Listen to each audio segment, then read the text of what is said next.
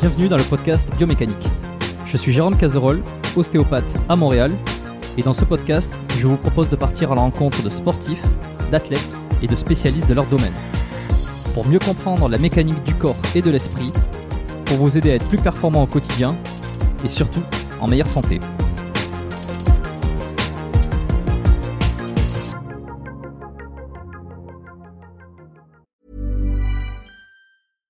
Hiring for your small business? If you're not looking for professionals on LinkedIn, you're looking in the wrong place. That's like looking for your car keys in a fish tank. LinkedIn helps you hire professionals you can't find anywhere else, even those who aren't actively searching for a new job but might be open to the perfect role. In a given month, over 70% of LinkedIn users don't even visit other leading job sites. So start looking in the right place. With LinkedIn, you can hire professionals like a professional. Post your free job on linkedin.com slash people today. Avant de démarrer l'épisode, j'ai une excellente nouvelle à vous annoncer. Ça avait été un carton la première fois. J'avais reçu énormément de messages de remerciements. Ils m'avaient fait confiance. Ils ont eu raison. Et moi aussi. Et du coup, on a décidé de réitérer notre collaboration. Alors, vous l'avez compris, Unae est de retour sur le podcast. Et grâce aux nombreuses commandes de la dernière fois, ben, je vous ai encore négocié une super réduction. Et cette semaine, vous avez droit à 15% de réduction sur toute la boutique Unae avec le code biomécanique 15. Et c'est encore une fois de l'inédit. Alors, pour ceux qui étaient complètement passés à côté la dernière fois, Unae, c'est la marque de compléments alimentaires de Julien Vénesson qui fait l'unanimité dans le paysage français actuel dans le domaine de la santé et de la longévité. Ce sont des compléments d'ultra qualité avec des ingrédients de la plus haute pureté et qui sont issus de l'agriculture biologique. Ils ont une charte qualité incroyable et tout est vérifiable sur le site internet. Alors l'été arrive, il est temps de faire le plein de compléments et si vous voulez être au top de votre santé avec les meilleurs produits du marché, eh ben c'est l'occasion rêvée pour le faire. Je vous recommande à titre personnel les oméga 3 en bouteille qui sont considérés comme les plus quali actuellement sur le marché. Si vous voulez améliorer l'aspect de votre peau, la santé de vos articulations et de vos muscles, il y a aussi le collagène éthique qui est issu de poissons sauvages et d'ailleurs qui est en passe de devenir un best-seller chez eux. Euh, je vous recommande aussi le magnésium Omnimag, hyper important pour le sommeil et la récupération nerveuse et musculaire. Vous avez aussi la vitamine D3 qui avait été un carton la dernière fois et qui est considéré comme beaucoup comme le complément à absolument avoir euh, et qui a un rôle dans quasi toutes les sphères de votre corps. Et puis ils ont aussi plein de nouveautés. Il y a le multivitamine spécial ménopause, il y a le sommeil serein qui est une version améliorée de la mélatonine pour ceux qui ont du mal à bien dormir. Il y a aussi, euh, alors je les ai pas encore testés, mais ça a l'air d'être du lourd. C'est le biotique immunité et le biotique digestion pour booster votre système immunitaire et votre microbiote. Enfin bref, vous allez sur la boutique, vous regardez ce qu'ils proposent, vous vous régalez. C'est sur unae.fr, unae.fr. La dernière fois, vous avez été des centaines à passer commande. Vous avez créé des ruptures de stock sur certains produits. Alors cette fois, bah, traînez pas. Et en plus, je vous rappelle que vous avez 15% de réduction avec le code biomécanique 15. Ils ne font quasi jamais des réductions aussi importantes vu la qualité de leurs produits. Alors c'est le moment d'en profiter. La promotion, c'est cette semaine uniquement. Ça se termine ce dimanche, le 12 mai. Alors profitez-en un max et faites-moi vos retours. Et maintenant, place à l'épisode. Bon, en tout cas, euh, l'émission est lancée. On est avec Jean-Marie Corda pour le deuxième épisode. Euh, donc c'était il y a deux ans que tu étais venu sur le podcast biomécanique. Je crois, hein, il y a deux ans. J'ai toujours du mal avec euh, la temporalité. Et alors je te disais que voilà, ça avait fait parler un petit peu. Jean-Marie Corda, le roi des naines, intitulé en, en, pseudo sur, sur le logiciel. Bonjour Jean-Marie. Salut à toi, je suis de retour. Tu m'as dit que le podcast avait pas mal fait réagir et que ton audience suppliait ardemment mon retour, qu'ils en pouvaient plus. Il y avait des crises de manque physique, des tremblements, un peu de bavement sur les lèvres, quelques haters qui te disaient ah, faut absolument supprimer cette parole hérétique pour la liberté d'expression, pour la démocratie, pour la paix dans le monde. Cet homme doit mourir. Donc euh, supprimons-le. Du coup, tu m'as réinvité. Je t'en remercie. Eh ben écoute, plaisir, plaisir. Moi, je m'étais bien marré euh, sur l'épisode euh, qu'on avait fait, euh, qui alors qui était pas disponible sur YouTube parce que je faisais pas la vidéo à l'époque, je crois, et qu'en plus. Le titre était magnifique. Hein, ça s'appelait La thérapie par la prostitution. Que tu m'avais soufflé. Ouais. Et encore à ce jour, ouvrage de référence. Je veux dire, pour n'importe qui qui tente ce genre de thérapie, une petite recherche internet, il tombe sur la thérapie par la prostitution et d'un coup, c'est l'éveil des consciences. Quelque chose se passe, ça tilte. Effectivement. Bon, je laisserai le, premier épisode en description, euh, en note du podcast, pour ceux qui veulent aller découvrir un petit peu ce que tu avais dit. Alors, c'est ça, c'est que je te disais, tu avais marqué les esprits lorsque tu t'étais présenté. Je t'avais demandé de te présenter et euh, étais rentré directement dans le vif du sujet. Et, donc, je vais te demander de te représenter pour voir si ça a évolué depuis deux ans et qu'est-ce que tu vas me, qu'est-ce que tu vas me dire sur toi aujourd'hui, parce que je sais qu'il y a eu beaucoup de changements hein, de ton côté. Ouais, le temps passe vite et je sais pas à quel point ça a changé. Je me souviens à peine de ce que je faisais il y a deux ans. Ce qui est sûr, c'est que la nouveauté, c'est que j'ai trouvé une épouse. Ce qui change un peu mon rapport à la prostitution d'un coup. Si tu veux, on en parlera. Et à part ça, moi, j'ai continué à faire du business. Hein. Si je suis à fond dans les crypto, ce qui n'était pas le cas à l'époque, j'étais pas 100% en crypto. Là, vraiment, tous mes business quasiment sans crypto. Quoique j'ai un peu, j'ai acheté des assets industriels en Russie. Mais euh, bon, je ne sais pas si c'est vraiment intéressant d'en parler. Et alors, euh, ton objectif, euh, qui était quand même très solide, de vouloir, je sais pas, reconscientiser l'homme de, certaines choses, reviriliser, redonner une certaine forme de pouvoir, tu l'as laissé tomber? Tu l'as mis de côté? C'est vrai que j'en ai eu un peu plus rien à foutre. Tu sais, c'est les humeurs. Hein. Hmm. Disons que j'ai essayé de monter une secte. C'était beaucoup d'amour. Hein. Les gens se rendent pas compte, ils se disent ah, une secte c'est un truc d'enculé, il y a un gourou, ça finit par un suicide collectif et tout ça. Non, une secte c'est beaucoup d'amour auprès de ses fanatiques. Sauf que c'est pas si évident de créer une communauté parce que derrière l'humour, derrière la parodie, ma secte était une communauté.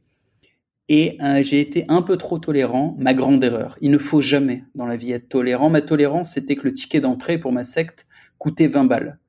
Donc, avec 20 balles, le premier connard pouvait rentrer dans ma communauté. Et du coup, il y a eu beaucoup de mecs qui n'avaient pas le niveau, et c'était pas des gens avec qui c'était intéressant de faire un networking, ou de réseauter, ou enfin de collaborer, ou quoi. C'était pas assez sélectif. Et finalement, j'ai rejoint des réseaux qui étaient beaucoup plus sélectifs, et je passais un meilleur moment où j'avais des interactions qui m'étaient plus profitables dans des réseaux plus sélects, où il fallait plus d'argent pour entrer, où il fallait faire plus d'efforts pour entrer, et notamment des réseaux internationaux parce que ma mmh. communauté était française.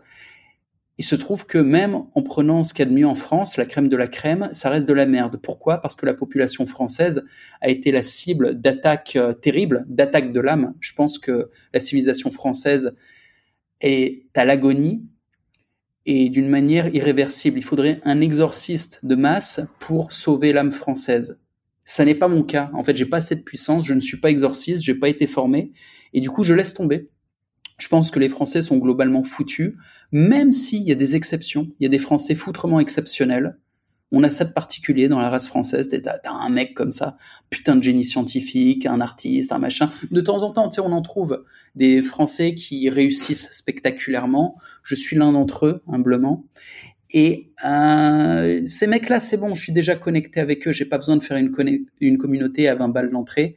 Donc j'ai laissé tomber. Et c'est vrai que face à la population française, j'en ai un peu plus rien à foutre. C'est une vérité. Je propose toujours mes produits et mes services, comme à ton audience. Vous êtes bien sûr les gars libres d'acheter au maximum tous les produits que je vends. Je vends plein de trucs. Hein. Vous trouverez euh, des produits pour vous augmenter la taille de la bite, des produits d'investissement financier pour gagner du fric sans rien branler, des produits de développement personnel pour avoir une chance d'être à ma cheville en termes de productivité, de time management, d'organisation et de d'efficacité dans le travail en général. Vous trouverez aucun produit pour vous exprimer comme moi, ça c'est très compliqué. Il faut beaucoup d'expérience ou pour avoir euh, mon style incomparable, ce mix entre euh, l'anatomie de nain dont j'ai été béni, ça j'ai gagné la loterie génétique, c'est pour ça que j'ai une grosse tête et un petit corps, et cette coupe de cheveux euh, parfaite, hein, au rasoir. Non, ce truc-là, ça vous fait rêver, ça vous inspire, mais renoncez. Abandonnez tout espoir, lâchez vos attentes et contentez-vous d'être inspiré. Ah, vous pouvez pas voir, il n'y a pas d'image. Ah, je suis désolé. Euh, ah, bah si, y aura sur YouTube, il y aura l'image. Ah, ok. Ok, cool. Ils pourront, ah si, si, ils pourront voir. Bon, il y, a une certaine partie qui regarde, euh, qui regarde les podcasts sur YouTube, qui regarde encore les podcasts sur YouTube, malgré mes nombreux appels à l'action pour aller les écouter sur les plateformes. Mais bon, enfin bon, chacun fait ce qu'il veut, comme on dit. Euh, ok, c'est intéressant, c'est intéressant. Et alors, t'as gardé un peu tout ça, même si tu, tu t'as plus ta, ta secte aujourd'hui. T'es pas sur, alors t'es toujours pas sur Instagram, T'es toujours pas sur Facebook. Si, Facebook, t'as un compte, mais euh, t'as aucune messagerie en fait. Hein. J'appelle pas ça des messageries, j'appelle ça des réseaux sociaux. Et ouais. Non, je ne suis pas un esclave, donc effectivement, j'ai pas des notifications sur mon téléphone pour me dire regarde-moi, regarde-moi, regarde-moi. Quand on est un peu dans le business, on sait que les réseaux sociaux sont fabriqués par les mecs qui ont fait les machines à sous. Et les machines à sous, c'est quoi? C'est plein de stimulations qui viennent euh, choper directement l'attention de ton subconscient. C'est très très puissant. Et le but, c'est que tu remettes une pièce dans la machine ou que tu remettes un peu d'attention sur Facebook, sur Twitter, sur TikTok, sur ce que tu veux. Donc j'ai des gens pour les manager pour moi, mais moi, je j'y vais pas. Là, j'ai un, TikTok, par exemple. Sauf que j'ai jamais touché TikTok de ma vie. Ah, je viens de faire 100 000 vues sur une vidéo TikTok dans laquelle je dis aux gens, justement, que les réseaux sociaux, c'est du poison. Ce qui est assez drôle, ils, ils hurlent. Mais en, en tant que mal supérieur, en tant qu'élite, je peux pas aller perdre mon temps comme un putain d'esclave à regarder mon écran de téléphone. Je préfère regarder des choses intéressantes, c'est-à-dire bosser, ou alors euh, interagir avec euh, bah, mes partenaires ou aller voir une nana ou euh, je sais rien faire de la boxe du surf enfin des trucs euh, intéressants mais pas hmm. pas des réseaux sociaux non et est-ce que les gens comment les gens te contactent? Tu vois moi par exemple je suis passé par euh, par mail bon c'était facile puisque j'avais déjà ton mail suite aux, aux échanges qu'on avait eu de la dernière fois Comment, est-ce que les gens te contactent? Est-ce qu'ils t'envoient des messages euh, par je sais pas quel biais? Est-ce que tu te fais, euh, tu reçois des messages positifs, négatifs, ou est-ce que tu es complètement, as un barrage par rapport à ça? Il y a un gros barrage, comme n'importe quelle personne publique ou n'importe quel businessman un peu occupé, il y a forcément un barrage. L'idée, c'est que même les gens qui bossent pour moi n'ont pas un accès direct à moi. Seuls mes managers peuvent me contacter directement. Et ensuite, s'il y a une partie de mon audience ou des gens que je ne connais pas qui veulent me contacter, c'est quand même possible. Ils vont passer par des admins. Leur message va être reçu par mon support client ou des admins et va être filtré. Si le message est pertinent, ce qui est rarement le cas, le message remontera jusqu'à moi et assez rapidement d'ailleurs. Tu vois, ça a été facile pour toi de me contacter. Ouais, en plus ça a été, euh, ça a été rapide, ouais. Le mongol de base qui veut m'écrire pour dire salut, ça va, il est bloqué par un de mes supports clients. C'est tout. Mais c'est hmm. normal le temps est en quantité limitée, je peux pas m'amuser à le dépenser n'importe comment en étant joignable par tout le monde.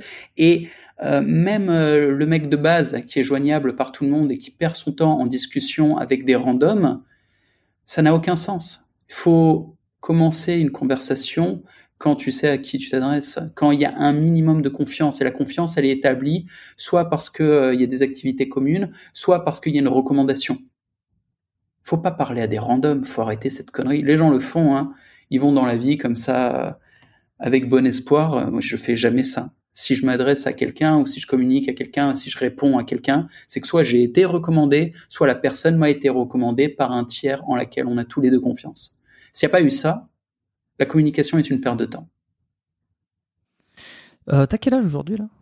37. 37, ok. Alors t'en as fait des trucs, hein. Il euh, y, y, avait, y avait un sujet dont on était, on n'avait pas parlé la dernière fois, c'était ton passé euh, d'artiste de rue aussi. Euh, mhm. Bon, t'en as parlé sur ta, sur, ta chaîne. En plus, t'as fait un, as fait comme un, récit, un récit livre, audio aussi. Ouais. Mhm. Euh, c'est assez intéressant. C'est assez. À, quel point ça t'a forgé? Est-ce que tu penses que sans ça, t'aurais été aujourd'hui ce que t'es, ce que t'es là? Petite question, tu l'as écouté le livre audio? Non. Je t'invite. C'est une de mes œuvres majeures en tant qu'un des plus grands auteurs euh, du, 21e siècle, vraiment, je te conseille ce moment de bonheur absolu, de jouissance auditive. La bande son en plus autour du bouquin est superbe. Vraiment, il y a de l'aventure, il y a du sexe, il y a de l'humour, il y a des références à tout ce qu'on aime au manga, la culture des 80s. Euh, je t'invite vraiment à lire le bouquin. C'est euh, un des meilleurs trucs que j'ai fait. Par exemple, j'ai eu aucun scrupule à effacer mes sites de porno et à supprimer mon compte sur Xvideo alors que j'étais classé acteur numéro un en France. Aucun doute, aucun scrupule, j'ai effacé ça. C'était de la merde, c'est pas grave. Mon bouquin, c'est quelque chose que je considère comme vraiment bon. Et j'ai pas fait grand chose de bon alors que je suis un créateur. C'est mon métier de produire et de créer. Et euh, j'espère que dans ma vie, j'arriverai à créer quelque chose qui euh, survivra à la postérité, qui va durer dans le temps, quelque chose d'un peu intemporel et pour l'instant, le truc qui s'en rapproche le plus, c'est ce bouquin. C'est-à-dire, je sais, je fais beaucoup de blagues arrogantes et tout. Les gens savent même pas si c'est du lard ou du cochon. Savent même pas si je suis un narcissique complètement taré ou si je fais un peu d'autodérision et qu'en fait, euh, ça va, je rigole de moi-même. C'est un mix des deux, je vous le dis. Mais en étant euh, au premier degré, là, je blague pas. J'ai créé beaucoup de choses et pas mal de ces choses ont eu du succès. Quand je vous dis du succès, c'est que je me suis confronté soit à la compétition business, soit à la compétition tout court. Et il y a des domaines très compétitifs, comme le porno, comme le coaching sexuel, où j'ai été euh, premier national ou premier européen. Et c'est pas facile. En fait, c'est même très très difficile. Où j'ai fait des millions sur des business, pareil, c'est pas facile, c'est très compétitif. Donc j'ai vraiment dû faire des efforts et j'ai produit euh, de la valeur qui a été validée par le marché ou qui a été validée de manière générale. Et pourtant, de tout ce que j'ai produit, je le répète, je pense que ce bouquin, c'est un des rares trucs valables. C'est un des rares trucs qui, encore dans 20 ans, encore dans 50 ans, peut-être même encore plus dans 100 ans, le bouquin que j'ai fait aura plus de valeur qu'aujourd'hui. Et tu verras, il est très divertissant, très agréable à lire. Euh, ça va vite, il y a beaucoup d'événements. Il n'y a pas besoin d'être un amoureux du, spectacle de rue. Le message du bouquin, ou plutôt euh, la trame, c'est juste un enfant qui passe à l'âge adulte et qui, lors de son initiation, risque sa vie en faisant un truc qui paraît délirant pour le reste du monde, mais qui a énormément de sens pour lui. Et au cours de cette initiation, il obtient la validation du père. Mon père qui, pour la première fois, était fier de moi, alors que justement, je m'étais émancipé de son regard, j'en avais plus rien à foutre de ce qu'il pouvait penser de ce que je fais. Et au milieu de tout ça, il y a quand même euh, des passages rigolos, tu vois, des débuts de baston dans la rue, des histoires de cul dans mon camion avec des meufs. Enfin, il y a des trucs fun. Et il y a également beaucoup d'analyses sur la manipulation, qui est un sujet passionnant, parce que le spectacle de rue, c'est de la manipulation de foule avant tout. Quand tu es au cirque, au théâtre, excuse-moi, au théâtre, les gens, ils sont déjà assis, ils ont payé leur ticket, ils ont payé leur place, ils attendent que tu commences le spectacle. Dans la rue, c'est pas le cas. Les gens, ils vont au boulot, ils rentrent chez eux, ils vont à l'école, ils, font un truc, tu vois. Et du coup, les arrêter, les rapprocher, les maintenir pendant 45 minutes, les faire rire, les divertir, les intéresser, puis les faire payer pour faire tout ça, là, pour en fait les détourner du chemin qu'ils avaient choisi. Mais c'est un travail extrêmement difficile qui est un travail de manipulation. C'est de la manipulation positive, parce qu'au final, c'est pas une arnaque. Les gens, ils passent 45 minutes agréable. En fait, ils sont pas forcés de rester là. Hein, faut pas délirer. C'est pas un chantage. Je veux dire, si le spectacle est mauvais, les gens se barrent. Tu tiens pas les gens avec un flingue. Tu les tiens avec des blagues et puis euh, des performances, des choses comme ça. Donc, ça mmh. reste positif, hein, le spectacle de rue. On n'a jamais vu un artiste de rue euh, considéré comme un monstre. Euh, voilà. Même s'il y en a qui abusent, qui vont trop loin dans la manipulation, je dirais. Mais c'est comme la télé, tu vois. Mais bref, euh, globalement, c'est positif et c'est très très difficile. Et donc, tu me demandais, est-ce que ça m'a forgé? Est-ce que ça a eu un impact sur tout le reste? Évidemment, évidemment. Le spectacle de rue, mmh. ça m'a appris les bases de la manipulation de foule et euh, ça m'a aussi servi de thérapie. Comme on peut s'en rendre compte avec mon humour un peu foireux, c'est que j'ai un trouble de l'identité narcissique assez aigu. Et euh, le problème pour un narcissique, c'est qu'il y a une déconnexion avec la réalité. Un narcissique comme moi, par exemple, va se croire plus beau, plus fort, plus intelligent, même plus grand, plus baraqué que ce qu'il n'est vraiment. En gros, tu te prends pour un crack quand tu es un narcissique. Ça veut pas dire que tu en es un. Dans la vraie vie, en fait, peut-être que le résultat que tu produis, c'est de la merde, et toi, en tant qu'individu, peut-être que tu es une merde. Et quand tu fais un truc comme le spectacle de rue, il y a d'autres activités comme ça qui sont très réalistes. Par exemple, la boxe. Donc, quand tu as une activité réaliste et que tu la pratiques, bah, tu t'en prends plein la gueule, en fait. Et c'est ah, un retour de réalité qui efface ta maladie mentale en tant que narcissique. C'est-à-dire, toi, tu crois que tu es génial, tu vas dans la rue, tu dis à tout le monde, arrêtez-vous, je suis génial, regardez-moi. Et là, t'as personne qui te regarde. Alors, ça peut paraître un peu euh, inintéressant pour les gens de se dire qu'ils sont en a à foutre d'écouter une thérapie pour un narcissique. Non, mais tout le monde est devenu narcissique avec les réseaux sociaux. Tout le monde est en train de regarder combien il a de likes, combien il reçoit d'attention et tous. Donc, tout le monde devient à peu près taré. Généralement, c'est pas clinique, ça a été stimulé par la société des réseaux sociaux qu'on connaît aujourd'hui. Mais du coup, je vous le dis les gars, le remède, la guérison, c'est une confrontation à la réalité. Et d'ailleurs, c'est peut-être pour ça que dans notre époque de surreprésentation sur les réseaux sociaux, tous les réalistes sont autant détestés. C'est quoi être réaliste? C'est être sexiste, c'est être raciste, c'est être capitaliste. Toutes ces choses-là, en fait, c'est être réaliste. Un mec qui est raciste, comme moi par exemple, ça ne veut pas dire être idiot. Ça ne veut pas dire penser que tous les Noirs sentent mauvais et tous les Chinois ont une petite bite. C'est pas ça être raciste. Ça veut dire refuser euh, de se soumettre au tabou et avoir une conscience raciale et se dire ok, si je vais dans un pays où il y a que des Noirs, eh ben euh, faut le prendre en compte, tu vois. Il y, aura un effet. Ça sera pas tout à fait pareil qu'être dans un pays où tout le monde est jaune, où tout le monde est blanc. Euh, si on prend en compte la différence de genre, si tu interagis avec un groupe de femmes, eh ça sera pas pareil qu'un groupe d'hommes. Et en fait, cette conscience de genre, cette conscience raciale ou cette conscience financière quand tu es un capitaliste, bah, va t'amener à prendre des décisions qui sont quand même vachement plus raisonnables sur la base de préjugés qui sont certes pas justes à 100%, il y a des exceptions. Hein. Euh, il y a des noirs euh, physiciens et il y a des chinois grosses bites, ça existe, mais c'est pas la majorité. Et euh, quand, tu as cette info-là, que tu es réaliste, bah, tu fais un peu moins de la merde, tu es un peu plus efficace dans la vie. Et jusqu'à preuve du contraire, la vie, c'est compliqué, faut être compétitif. Et au niveau de la thérapie, parce que hein, tu vois, on avait fait la thérapie par la prostitution, là partons sur la thérapie par la réalité. Mais en fait, quand la réalité te fout des grosses baffes dans la gueule, t'as beau être narcissique de naissance comme moi ou être devenu narcissique parce que la putain de société, bah la réalité qui te met des grosses baffes te rappelle que non, t'es une merde en fait. Et quand j'ai commencé mes spectacles de rue, la rue m'a dit très clairement, Jean-Ma, tu es une petite merde, les gens n'en ont rien à foutre de toi, t'aurais beau crever sur le bitume, t'arrêterais personne. Et il a fallu que je bosse que j'écrive mon spectacle mieux, que je fasse des meilleures blagues, des meilleures performances. Enfin, un travail de fou furieux. Hein. Et j'ai dû mmh. voyager à travers le monde pour apprendre auprès des maîtres, très difficile. Il fallait que je bosse pour y arriver. Et c'est pareil pour un boxeur. Un boxeur, il peut croire ce qu'il veut.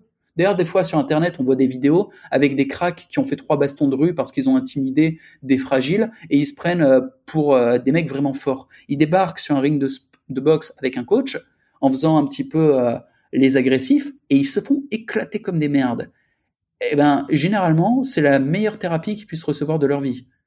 À la fin du, ils tiennent même pas un round, hein, mais à la fin de la minute où ils prennent une raclée, ils se font éclater, ils peuvent même pas toucher le gars, ils réalisent que peut-être qu'en fait, ils sont des petites merdes et deux solutions. C'est soit ils sont dans le déni complet et ils rejettent le truc et là en fait ils, finissent fous, ils finissent à être des déchets de la société. C'est ça un, narcissiste, un, un narcissique, putain, excuse-moi, un narcissique qui a échoué, il finit isolé il déteste tout le monde et il pense que tout le monde est trop con, que personne ne le hmm. comprend. Hmm. Un narcissique. C'est souvent quand on est vieux d'ailleurs. Hein. ça peut arriver plus tôt. Hein.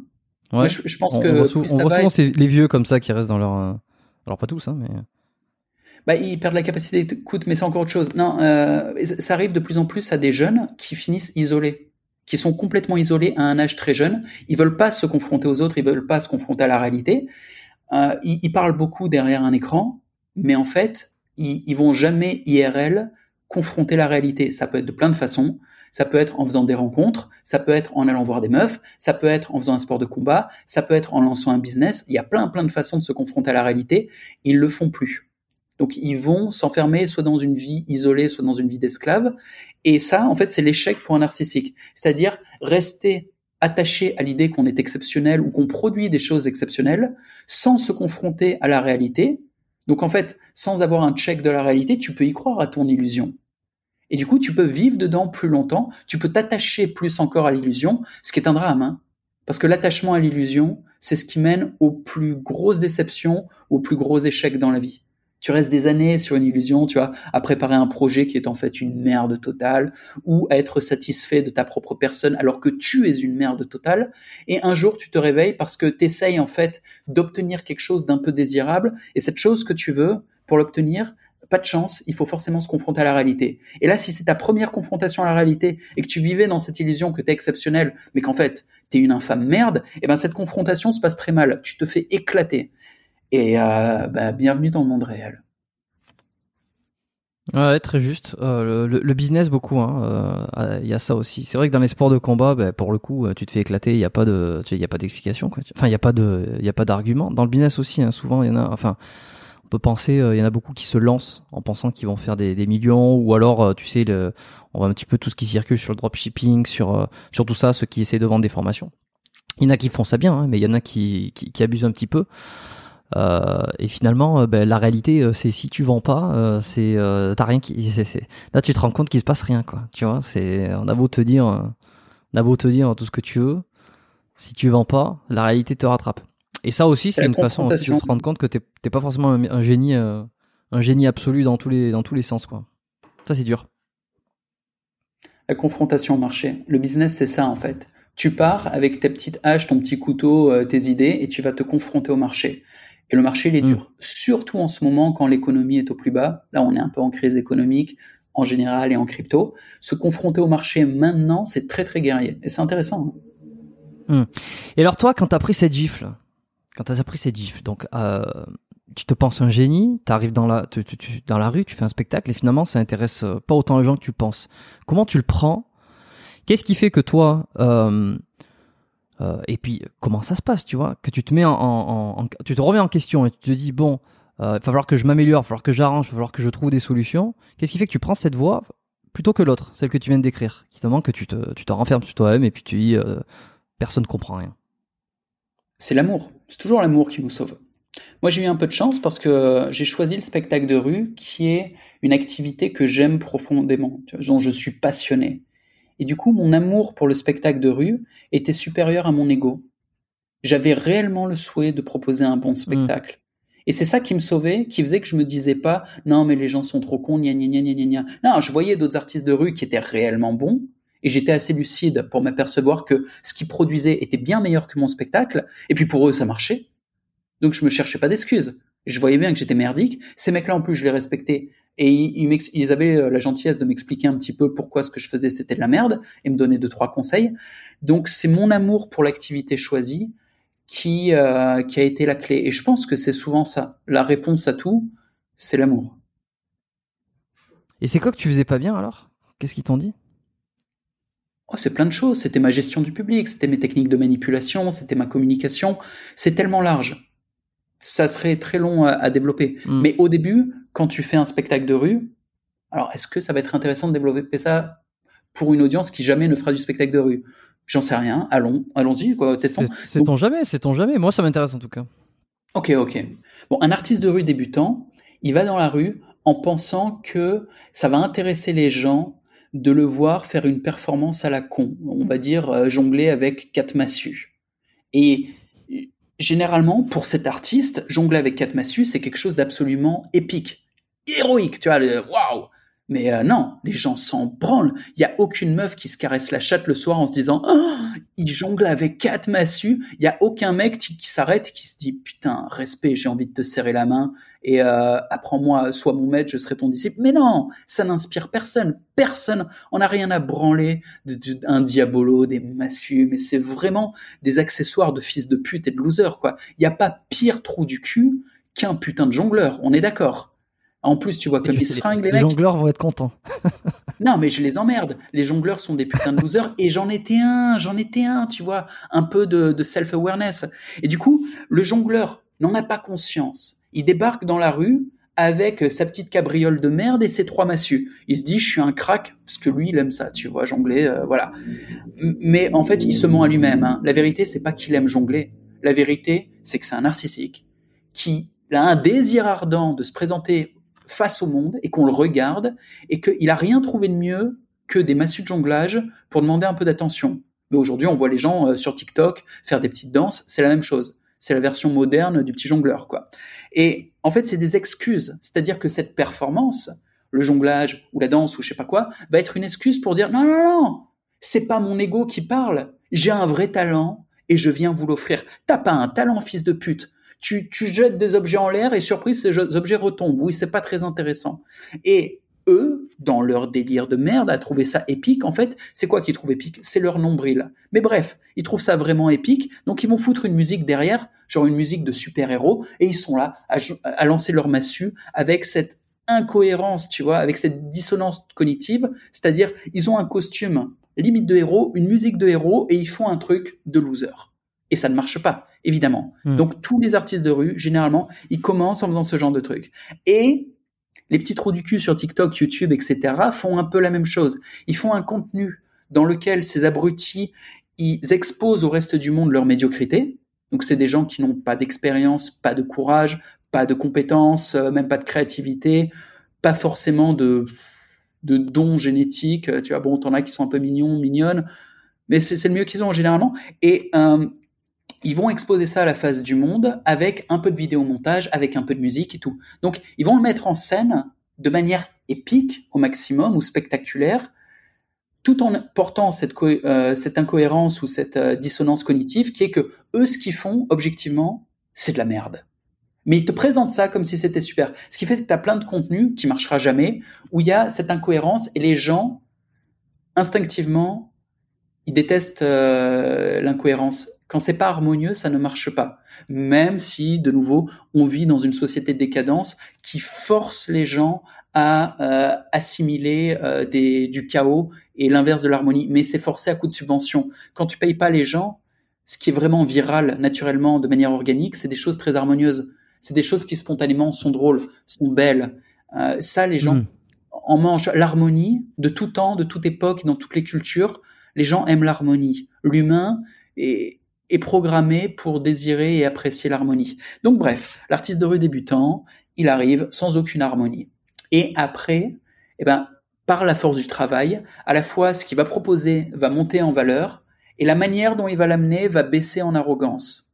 Il va avoir un peu plus de self-awareness. Et en baissant en arrogance, il va devenir euh, plus euh, plus intime avec les gens. Ce sera plus touchant ce qu'il va faire. Tu vois, c'est un type un peu timide, humble, un peu marrant, cool, qui se prend pas au sérieux, qui fait des blagues sur lui-même et qui fait un truc qui en fait est pas mal du tout. Tu dis putain, franchement, euh, tu te la pètes pas et ce que t'as fait, beau gosse, c'est pas mal du tout. Mais l'inverse, un type qui prétend des masses et qui fait une petite crotte, t'as envie de lui dire, je vais te frapper, arrête. Je veux rebondir sur un, truc sur, euh, tu vois, est-ce qu'aujourd'hui justement la, problématique de, alors je pense à TikTok parce que j'ai l'impression que ça a vraiment, c'était avant Instagram, mais TikTok ça, a vraiment encouragé ce phénomène. Tu dis les gens se mettent en scène, euh, on le voit effectivement, on voit beaucoup de comptes. Alors il y en a qui dansent, il y en a qui font des, des connes. Enfin bref, euh, je, des fois je vais un peu sur TikTok, je vois. Euh, est-ce que la problématique, c'est pas que tous ces trucs a priori médiocres, qui tu, mets quelqu'un dans la rue faire une danse, tout le monde s'en branle, tout le monde passe à côté, on s'en fout. Aujourd'hui, sur TikTok ou sur d'autres ou sur d'autres réseaux, il y a une viralité, il y a un truc qui fait que euh, il va y avoir beaucoup de likes, beaucoup d'abonnés. On va avoir des comptes finalement qui n'ont aucun intérêt, factuellement parlant une petite de 14 ans qui danse ou qui qui qui Enfin, je veux dire, il y, a aucun intérêt si tu veux. Par contre, ça va avoir des, milliers de likes. Alors, je prends cet exemple-là, mais ça peut être autre autre chose. Et en fait, ça encourage à dire, mais en fait, c'est formidable ce que je fais. Tout le monde aime. Alors, que c'est factuellement c'est nul. Excuse-moi, je suis obligé de t'interrompre. Tu as tout faux. Alors, deux choses. Ah bah, La première chose, c'est que les comptes que tu vois réussir, c'est le 1% de ce qui réussit. Ce que tu ne vois pas, c'est les 99% d'échecs total qui n'ont aucune vue. Le fait que les comptes qui réussi diffusent du contenu de merde, c'est une chose, certes. Mais ça ne veut pas dire que le contenu de merde fonctionne. C'est que ce contenu de merde a des composantes de qualité qui t'échappent ou des composantes de viralité qui t'échappent. Faut pas oublier que l'audience, c'est une bande d'esclaves et d'abrutis, donc ils s'identifient à des trucs qui sont très cons. Euh, pour rappel, touche pas à mon poste, ça fait 5 millions d'audience euh, personne les force, tu vois, les gens à regarder cette merde. Mais ils s'identifient parce que c'est aussi con qu'eux. Donc, ce que tu vois, ça a peut-être l'air très con, mais en fait, c'est souvent bien marketé, c'est souvent bien rythmé, donc il y a des raisons au succès. Et ensuite, quand tu dis une petite de 14 ans qui bouge, qui, qui danse, en fait, elle fait quoi? Elle bouge son cul? Crois pas, euh, t'as beaucoup de pervers, de pédophiles qui vont regarder ça, qui s'assument pas, tu vois, mais qui vont regarder une gamine trémousser son cul il y a de l'audience. Il y a des gamines qui vont regarder aussi en espérant, en rêvant d'avoir la même popularité. Et ça crée une sorte de boucle infâme où tu as un lac d'awareness, enfin un manque de conscience totale entre la gamine qui se rend pas trop compte de qui la reluque et euh, les autres gamines qui aimeraient être à la place de celle qui se fait reluquer et les parents qui voient tout ça aussi qui sont en mode ouais c'est cool ma gamine qui trémousse son cul sur TikTok c'est parfait Écoute, moi j'ai beau avoir fait 15 ans de porno, je reste un mec traditionnel. Euh, ma fille, elle ne sera pas son cul sur TikTok. Euh, clairement. Hein. Et, la pédophilie, c'est très répandu. C'est pas juste. Euh, en fait, les, les, mecs qui passent à l'acte sont probablement 0.0001%. Le, truc banal, c'est juste d'aller sur TikTok. J'ai pas TikTok, donc je me rends pas compte, mais j'imagine quoi. C'est juste d'aller sur TikTok. Et j'avais vu des vidéos YouTube qui analysaient un peu ça, quoi, où t'as des gamines sursexualisées.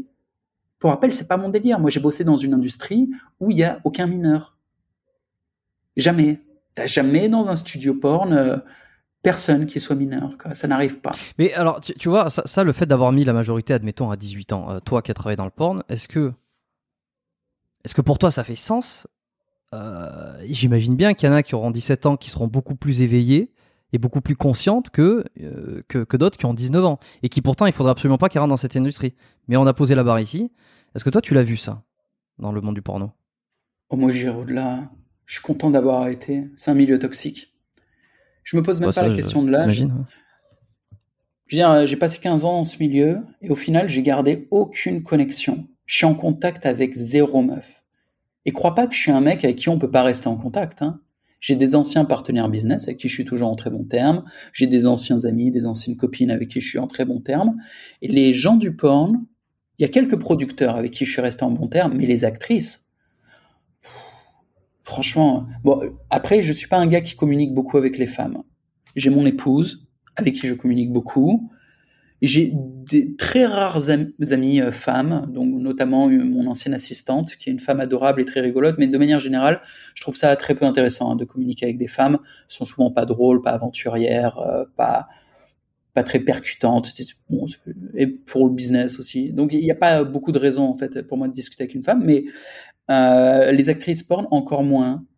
La plupart d'entre elles n'étaient pas fiables, n'étaient pas euh, saines mentalement, elles avaient une hygiène de vie lamentable, ce qui n'était pas du tout. euh, déjà qu'elles n'étaient pas stables, ça, les rendait encore plus instables. C'est euh, c'est toxique en fait d'interagir avec ces femmes et dangereux parce que dans le porno tu shootes sans capote et en vrai bah, c'est risqué même si on fait des tests. Tu vois le test il se fait une semaine avant le tournage, ouais ça reste euh, dangereux. Il reste une semaine pendant laquelle elle peut aller se faire tringler par n'importe qui et débarquer sur le shooting avec des infections. C'est possible. T'as eu des problèmes? Non, euh, des micro-trucs, euh, rien, tu vois, des euh, déséquilibres de la microflore, que dalle, il n'y a même pas de symptômes. tu le sais parce que tu fais un test et ils te disent, ah tiens, euh, t'es un peu déséquilibré sur tel ou tel truc, tu prends trois pilules, c'est fini en deux jours, rien du tout. Et il y a des gens, non, qui chopent des vraies merdes et il y a un risque, même s'il est faible, tu vois. Et quelque part, je suis très content d'avoir arrêté avant d'avoir vraiment une merde. Alors, statistiquement, c'est rarissime de choper le sida ou l'hépatite en faisant du porno. Mais vers la fin de ma carrière, j'avais cette angoisse. Je me disais, attends, si je chope le sida, déjà, c'est un drame personnel, égoïstement, mais euh, je veux faire des enfants là dans pas longtemps. Tu fais comment, tu vois, avec le sida pour faire des gosses? C'est encore possible, tu vois, mais tu commences à partir dans des prises de tête. Enfin, ça te flingue la vie. Hmm. Qu'est-ce que tu dis aux, aux, aux mecs qui euh, qui se protègent pas, qui mettent pas de préservatif par exemple euh, dans la, dans la vie de tous les jours? Alors si c'est avec une partenaire qui est qui avec les tests ont été faits, bon ça euh, la question se pose pas, mais mais euh, tu sais il y a, il y, a une- il y, a, il y a une grosse il y a eu une grosse propagande, je sais pas si c'est encore le cas aujourd'hui sur le préservatif, sur la, la contraception, le euh, et le fait de pas faire circuler les maladies. J'ai l'impression que de plus en plus on s'en branle. Ou alors c'est peut-être moi je, je je vis dans un monde où j'ai l'impression que les Non, non, non, t'as raison. Il y a pas mal de mecs qui en ont rien à branler. Ce sont des faibles et des abrutis. La raison pour laquelle ils mettent pas la capote, c'est parce que c'est plus difficile de baiser avec la capote. C'est plus difficile et c'est moins agréable. Donc, euh, c'est compliqué. Quand je dis c'est plus difficile, c'est plus difficile de maintenir une érection. T'as pas mal de mecs qui, en fait, lorsqu'ils ont une nouvelle partenaire, ça les stresse un peu, et ce stress a un impact sur leur érection. Ils vont moins bien bander. Et du coup, déjà, quand tu galères à bander, en plus de ça, foutre une capote, c'est la merde. Ou il y a des types tout simplement qui sont pas à l'aise avec l'acte sexuel, qui sont très à l'aise pour se branler tout seul, mais face à une femme, ben, tu vois, on parlait tout à l'heure de confrontation à la réalité. Et là, d'un coup, ah, Ça, confrontation à la réalité. La femme, elle te voit, elle t'entend, elle te, t'es là, quoi. Et du coup, t'es face à toi-même. Parce qu'elle t'observe. Et bref, dans ces situations-là, le mec, il a pas envie de se compliquer encore les choses avec une capote. Mais, euh, il devrait. Il- ça le regarde. J'ai envie de dire que si des esclaves foutent en l'air leur vie, c'est pas mon problème. J'en ai rien à foutre. Mais, euh, si je parlais à mon fils, par exemple, je lui dirais, tu fous une capote avec absolument tout le monde, sauf avec ta meuf. Et ta meuf, elle baise avec personne d'autre. Ou alors, si elle veut vraiment baiser avec d'autres mecs et que ça te va, elle fout des capotes avec tout le monde, absolument tout le monde. Toujours. Il y a qu'une partenaire avec qui tu peux pas mettre de capote. C'est ta meuf. C'est tout. Il n'y a pas de feinte. C'est aussi simple que ça. Et si les mecs galèrent Mm. avec une capote, je propose des vidéos là sur mon site jamcorda.com, érection en béton, et en gros, tu te muscles euh, le périnée, tu vois, c'est euh, la zone du muscle PC. Derrière, tu as une érection beaucoup plus solide, et tu es à l'aise, tu vois, même avec capote, ça change rien du tout. Et c'est évidemment moins bien d'avoir une capote. Tu vois, c'était un de mes plaisirs dans le porno de baiser des inconnus sans capote. Mais à quel prix? C'est-à-dire qu'au début, quand j'étais assez inconscient, j'y pensais pas, ça allait. Mais le danger était pourtant là. Et on faisait les tests. Mais un mec random qui rencontre une connasse sur Tinder il connaît pas son passé, il sait pas quelle bite elle a sucé, comment elle s'est fait déglinguer. Il a pas fait un test. Il y va sans capote, sur quelle base, tu vois, en disant non, elle a pas trop l'air d'une salope. T'en sais absolument rien de son hygiène de vie. Donc tu prends des risques et si elle baise avec toi sans capote, eh ben statistiquement c'est que euh, elle le fait avec d'autres mecs aussi. C'est ultra risqué. Le fais jamais. Et surtout, sois honnête avec toi-même. Si tu fous pas la capote, c'est parce que c'est plus dur de bander. Bah, du coup, apprends à mieux bander et t'auras plus besoin de prendre ces risques avec ta vie. T'as, as connu des mecs, toi, ou des, dans ton entourage quand t'étais. Euh, alors, soit, dans le, soit dans le milieu du porno, ou même, euh, je sais pas, des amis à toi, des, des gens, de ta communauté, euh, je trouve, que le moyen de, de, de, prévenir aussi, c'est de, de, foutre euh, la frousse. Alors le problème, c'est que tant qu'on n'a pas chopé euh, quelque chose ou tant qu'on n'a pas eu le problème en question, en général, on, reste toujours un petit peu euh, léger sur la question. Mais peut-être, si tu as eu des exemples de gens qui ont chopé des trucs, ça peut dissuader quelques, quelques non-partisans. En vrai, en vérité, c'est surtout les meufs qui chopent des trucs. Donc les mecs qui sont des petits enculés égoïstes, ils en auront rien à foutre. Mais un, vagin est plus vulnérable à des déséquilibres ou à des infections, juste par la manière dont c'est construit. Un vagin est une cavité. Donc ça reçoit un peu plus les merdes. Une bite à l'extérieur, ça se nettoie facilement. Sauf comme euh, Manuel Ferrara, tu vois par exemple, il a un problème de phimosis, il peut pas décaloter sa bite. C'est pour ça qu'il y a du fromage de bite qui se stocke entre le gland et le prépuce. Toujours le Donc petit pour ce pauvre homme, c'est infection sur infection, tu vois. on pense tous à lui. Mais euh, en vérité, les mecs chopent pas grand-chose, rarement. C'est souvent des petits trucs genre euh, Gornorella, chlamydia, des, choses comme ça, qui vont perturber la microflore des femmes. Et derrière, elles vont avoir des pertes blanches, elles vont puer de la chatte. Mais pourquoi? Parce que le mec lui a ramené des saloperies de la part d'une autre nana. C'est souvent ça qui se passe bah, c'est quand même pas agréable. Quand t'as une meuf et tu lui ramènes une micro-merde dont t'as été le porteur, toi, ça t'a rien fait. c'est des trucs qu'on peut porter en tant que mec, mais qui n'ont pas de symptômes. Et quand tu vas baiser avec une nana, tu vas leur transmettre et elle, elle va avoir des symptômes. Hmm. Ça, c'est le truc qui arrive très, très, très souvent. Et toutes les meufs qui puent de la chatte, en fait, c'est ça. C'est qu'il y a un disbalance ou un déséquilibre de la microflore. Et sinon, pour les mecs, pour les angoissés, oui, euh, euh, moi, je connais deux trois mecs qui ont chopé la syphilis, et donc ils ont dû se faire injecter, euh, je sais plus comment ça s'appelle. Il y, a, une piqûre très douloureuse euh, qu'on se fait injecter quand on a la syphilis. Putain, j'ai plus le nom. Hmm. Je vais la regarder. Bah, bon, la syphilis. En plus, c'est un truc qui, c'était en recrudescence à un moment donné. Hein, J'avais vu. Non, mais je pense qu'avec euh, la politique migratoire française, on, va voir des nouvelles maladies sexuelles arriver. Ça va être sympathique, ça va être exotique, tropical. Bon, ok. Et alors, pourquoi tu as décidé euh, d'arrêter le, porno? Ou disons d'arrêter la prostitution? Parce que le porno, tu l'avais un peu expliqué publiquement, ou encore que tu l'avais annoncé. Qu'est-ce que tu, tu l'avais annoncé, mais tu l'avais pas expliqué en arrêter La... Arrêter la prostitution? Ouais. Non, arrêter le porno, je parle. Et pourquoi t'as et ensuite je te demande. Ah mais t'as dit arrêter la. Oui oui pour quelle raison t'as parce que tu m'as dit tout à l'heure j'ai arrêté le, la prostitution un peu moins non mais pas j'ai arrêté de, de, de, consulter des prostituées tu vois tu m'as dit ça tout à l'heure. Jamais, jamais, de la vie que racontes-tu quoi? Bah le... Pauvre fou, malheureux, malheureux, qu'est-ce que tu dis? Ok, bon alors t'as pas arrêté, mais tu sais pas, tu m'as dit tout à la prostitution, non, je suis un peu, je suis, revenu parce qu'aujourd'hui j'ai une femme, tout ça, c'est pour ça. Mais euh, alors peut-être que non, j'ai compris. Ah non, plus que jamais, tu m'as très mal compris. Alors, tu déformes mes propos.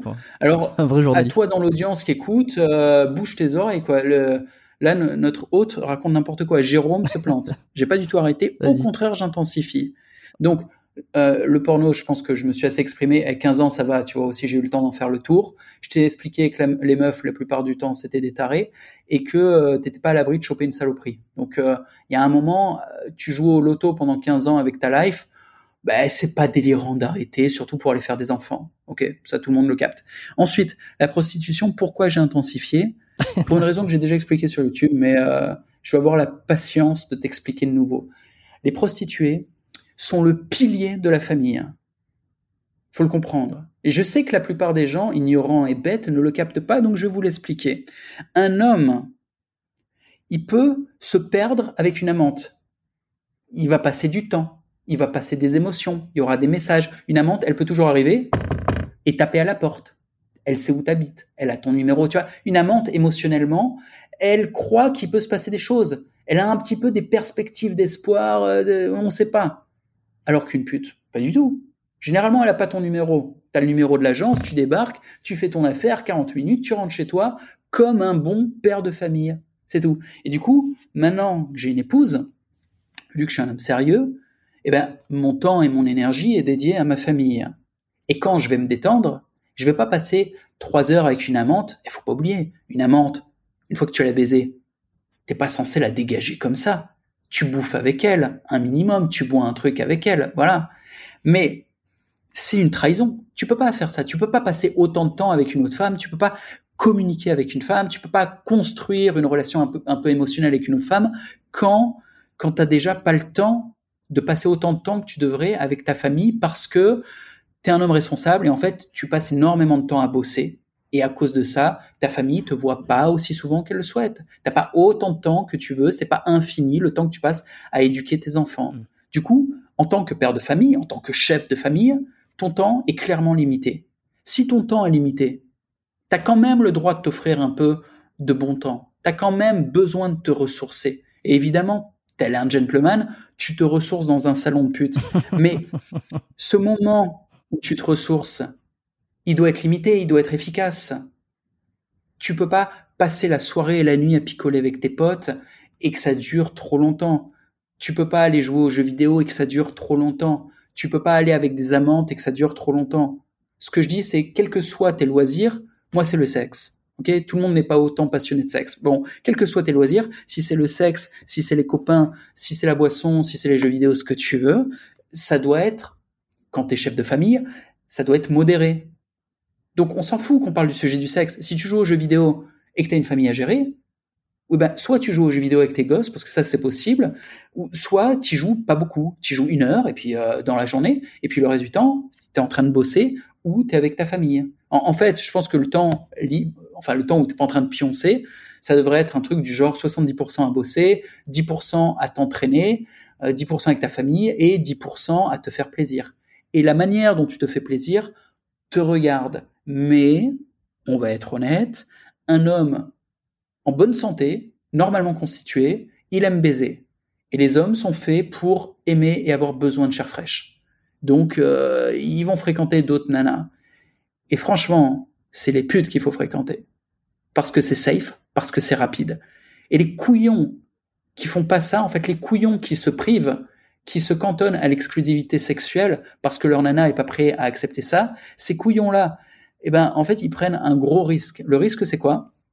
C'est que ils sont en mode abstinence. Ce qui les rend potentiellement un peu fous ils sont dans le devoir conjugal, donc ils continuent de tringler mes mères de temps en temps parce que euh, tu vois, il faut bien la calmer. Et euh, ils se, le du temps, ils, se mordent la queue en mode frustré. Et si un jour ils ont une opportunité, là ils sont prêts à tout et n'importe quoi. Ils sont prêts à faire des grosses dépenses financières, des grosses dépenses en temps et en énergie, des, des risques même, juste pour aller euh, potentiellement tenter l'opportunité de baiser un petit cul qui n'est même pas une pute, qui est une nana. Donc, euh, tu as une professionnelle qui est pas sous la direction d'une agence peut faire n'importe quoi. Une nana normale, une nana Tinder, c'est dangereux. C'est potentiellement une folle, c'est une casse-couille, c'est une meuf qui peut, si elle est jalouse, venir essayer de détruire ton foyer. Faut pas prendre ce risque. Faut aller chez des professionnels, des femmes qui sont cadrées. Une pute, si elle fait n'importe quoi, ben, elle se prend une grosse baffe à Mac dans la gueule, ça la recadre. Vraiment, les putes font pas n'importe quoi, surtout si tu fréquentes des établissements corrects. Et du coup, le mec qui est dans la frustration sexuelle, ce type-là, potentiellement, c'est lui qui va péter un plomb un jour et pour un petit cul faire n'importe quoi. Ou alors, même s'il fait pas n'importe quoi, la frustration est telle qu'au quotidien, il va être aigri, il va taper sur ses gamins. Les sales types, les connards, c'est des mecs qui baissent pas assez de putes, faut se le dire. Les losers qui gagnent pas assez d'argent, c'est parce qu'ils n'ont pas cette pression financière d'avoir des loisirs de luxe qui consistent à vider leur tension dans la bouche d'une experte. Donc, honte à tous les hommes qui ne sont pas au service de leur pays en faisant vivre l'économie nationale, les putes. Et, et putain, bougez-vous le cul, allez dans le salon de votre quartier ou de votre ville et faites un peu tourner l'économie, faites un peu tourner vos liquides corporelle, aller aux putes. Et ça, est-ce que, est-ce que, est-ce que, ok, le, raisonnement, le raisonnement tiendrait, tu vois. En plus, moi, j'aime bien ramener tout à. Euh... comment ça, il tiendrait? Non, mais attends, attends. Mais indéboulonnable. Je... oui, non, mais... Et ça fait des milliers d'années, hein, j'invente rien. Ça fait des milliers d'années que les hommes mentent à leurs femmes en disant je vais au bureau. Oui, non, mais leur bureau, c'est une garçonnière, en fait. Et effectivement, la plupart du temps, ils bossent, mais de temps en temps, ils reçoivent des putes à leur bureau. Un gentleman, ça fait des années qu'il se comporte comme ça. Et la femme, elle le sait, mais elle casse pas les couilles parce qu'elle sait que le soir, le mec, il rentre du bureau, même si le bureau a des grandes guillemets, et il rentre à la maison, le mec, et puis il est là, et il fait son boulot, et il apporte de l'argent, et s'il y a un problème, il règle le problème, et ça, c'est un bon bonhomme. Mon raisonnement est indéboulonnable, et il est juste basé sur euh, le fait d'observer la société, enfin les sociétés fonctionnelles. Croyez pas les gars que vous vivez dans une société fonctionnelle. Si vous êtes en France ou en Amérique du Nord, vous vivez dans une civilisation qui est au bord de l'effondrement, et euh, généralement vous êtes affecté et vous êtes vous-même très impacté et, euh, et vous tournez pas très droit non plus. Mais bref, euh, dans les sociétés qui tournent, ce que je décris là, c'est la norme. Un gentleman qui a une garçonnière. Ça, c'est pour les mecs aisés, évidemment. Et après, les pauvres, les esclaves et tout ça, on en a rien à foutre. Mais tu vois, dit comme ça, ça fait. Il euh, y en a qui vont penser que c'est un peu moyenâgeux. Euh, et alors, toi, est-ce que tu entends le discours? Enfin, est-ce que tu entends Et qu'est-ce que tu dis Qu'est-ce que tu dis au discours qui serait ben, aujourd'hui, on est dans une société évoluée, l'homme, il n'est plus à ses besoins primaires, il devrait être capable de se contrôler. Et en fait, euh, pourquoi une femme n'aurait pas n'aurait pas ne pourrait pas faire la même chose etc enfin toutes les questions qu'on entend beaucoup tu vois et qui sont parce que ce raisonnement que tu as moi quand je dis qu'il est qu'il est pas euh, excuse-moi excuse-moi je suis obligé de t'interrompre. Oui, définissons c'est quoi une société évoluée? Donne-moi une société évoluée, donne-moi un territoire, une nation que tu appelles société évoluée, pour qu'on voit les références. Ben, euh, si tu veux, c'est pas, je parle pas au nom de moi, je parle, je vais parler au nom de, je fais l'avocat du diable, tu vois. Je veux dire, ben, euh, on est, gens, on, est plus des barbares. quoi pour eux une société évoluée? des barbares. C'est la France? Non mais, un... on est certes plus des barbares, mais si on parle de la France, par exemple, et que tu me dis la France est une société évoluée, non, vous n'êtes plus des barbares, oui, mais vous êtes devenus des lopettes. Toute société a un cycle de vie. Tu prends l'Empire romain, au début, c'était des barbares. À un moment, ils sont arrivés au sommet de leur civilisation et ils ont roulé sur le monde. ils ont également créé de la technologie, de l'art, de, plein de choses, tu vois, des, concepts de société magnifiques. Et puis, il y a eu la décadence. Ils ont commencé à enculer des gamins, à confier leur sécurité à des outsiders et à faire à peu près n'importe quoi, se bourrer la gueule dans des teufs 24 euh, sur 24. Là, ça n'a pas duré longtemps. En fait, à cet instant précis où ils étaient complètement décadents dans leur orgie, ils se croyaient, ce qui était une illusion, ils se croyaient au sommet de leur civilisation. Ils se croyaient être société évoluée. Tu viens de citer ce terme, tu as dit oui, mais dans une société évoluée, nanana, on n'est plus des barbares. Oui, oui, oui, c'est exactement ce que pensent tous les connards qui vivent dans des sociétés décadentes, qui ont complètement échoué, qui sont au bord de l'effondrement économique, au bord de la crise raciale ou de la guerre raciale, c'est des gens qui sont au bord en fait de se faire exploser, de se faire éviscérer avec un niveau de brutalité dont ils, n'ont ont même pas idée. Donc ces abrutis complètement aveugles, je me fous qu'ils pensent être dans une société évoluée. Ils ne le sont pas. Une société évoluée, c'est quoi? C'est la Russie, c'est Dubaï, c'est Singapour, peut-être le Japon un peu, ils sont un peu fous quand même. Mais tu as des sociétés évoluées en ce moment, des sociétés qui fonctionnent. L'Europe de l'Ouest, non. Décadent, au bord de la crise. Peut-être cet hiver, vous aurez pas à bouffer, les mecs. Généralement, votre bouffe, elle vient d'Ukraine. En ce moment, ils sont en guerre. Ils sont pas en train de produire les récoltes nécessaires à vous nourrir. Il y aura pas de blé. Aux États-Unis, ils ont des problèmes. Il y a plus de pétrole. Ils peuvent plus aller faire les courses. Ou c'est devenu très cher. Euh, vous n'êtes pas des sociétés évoluées. Vous êtes des sociétés qui ont été évoluées. La France, dans les années 70, était au sommet du monde. Paris était peut-être la ville la plus évoluée du monde dans les années 70. Et c'est évidemment normal d'être nostalgique de ça. C'était magnifique. Ça a inspiré la terre entière. Paris, aujourd'hui, est un trou à merde dans lequel tu peux te faire planter pour rien, dans lequel ta meuf, jamais tu dois la laisser toute seule. Prends le RER B, la ligne 13 à Paris, et parle-moi de ta société évoluée. Vas-y, parle-moi. Est-ce que les femmes devraient aller voir des prostituées hommes pour, euh, pour, pour, non. de, la même manière? Non, ça marche pas comme ça. Non. non, non, les femmes, elles devraient suivre leurs rêves, leur aspiration, et c'est quoi? C'est s'occuper de leur enfant, s'occuper du foyer, pendant que le mec vient et fait son boulot, c'est-à-dire sécurité absolue. C'est la base. Ça, la sécurité. gueuler, ça Le va foyer doit gueuler, être ça va gueuler. Tu le sais que ça va gueuler. Non, non, mais euh, les poufiasses qui t'écoutent, j'en ai rien à foutre. de- Je, je les baisse pas. Les filles qui m'écoutaient, là, les françaises, ça fait 10 ans que je vous touche pas avec un bâton. Ce que vous pensez de moi, je m'en le cul. Vous, je ne suis pas accessible, vous comprenez? Même avec des photos de nude de- dans mes messages privés de votre part, je vous bloquerai, je m'en fous. Bref, euh, le foyer doit être safe. Donc le mec, il protège ça. Même s'il doit se mettre en danger, il protège sa putain de baraque et il protège sa famille, sa femme et ses enfants. C'est la base. Hmm. La deuxième option, elle est quand même nécessaire, c'est le confort. Ça veut dire le mec, il apporte du pognon. Il fait en sorte que sa femme, elle n'est pas à bosser et que ses gamins, ils aient accès à une bonne éducation, à de la bonne nourriture et à un environnement qui soit agréable. Et ça coûte cher. Un environnement où tu te fais pas saucissonner, où tu te fais pas agresser dans la rue, et ouais, c'est cher. Donc c'est ça, quoi. Une femme, elle s'occupe du foyer, elle s'occupe d'elle-même. En fait, il faut qu'elle se ressource également, mais elle se ressource pas comme le mec. Je dis pas qu'une femme c'est une esclave qui devrait être au foyer tout le temps. Non, elle prend ses cours de danse, elle va se faire faire les cheveux, les ongles, les machins. Elle va peut-être voir ses copines. Bon, tout ça, ça prend du temps et de l'argent. Oui, mais elle le prend tous les jours. Là, mon épouse, tous les jours, elle a des activités pendant moins de deux heures où elle va se faire plaisir, elle fait ses trucs à elle et je paye tout. Mais le reste du temps, tu sais de quoi elle s'occupe? Elle s'occupe de moi. Elle s'occupe de mon bien-être, de mon confort. Elle fait en sorte que je n'ai pas à me soucier de la vie. Que mon seul souci, ça soit le business. La seule question que j'ai dans la tête en me levant, c'est comment je vais faire du pognon aujourd'hui? Comment je vais sécuriser mon territoire aujourd'hui ou mon foyer? Et le reste, elle s'en occupe. Je veux pas savoir. Elle le gère bien. Elle gère mon personnel de maison. On a de la sécurité, on a une cuisinière, euh, on a des assistantes. Bon, euh, femmes de ménage, enfin tout, le bordel. D'ailleurs, je vais bientôt former mes gars à gérer leur personnel de maison. C'est important. C'est pas si évident. Faut savoir quoi leur faire faire. Faut donner des ordres. Mais euh, c'est ça le boulot d'une femme, c'est de gérer le personnel de maison. Tu penses qu'elle devrait pas, elle Et devrait encore pas une bosser fois, quoi. vous allez me dire non, mais mais bosser pour qui? Je pose des questions. hein. C'est qui le boss?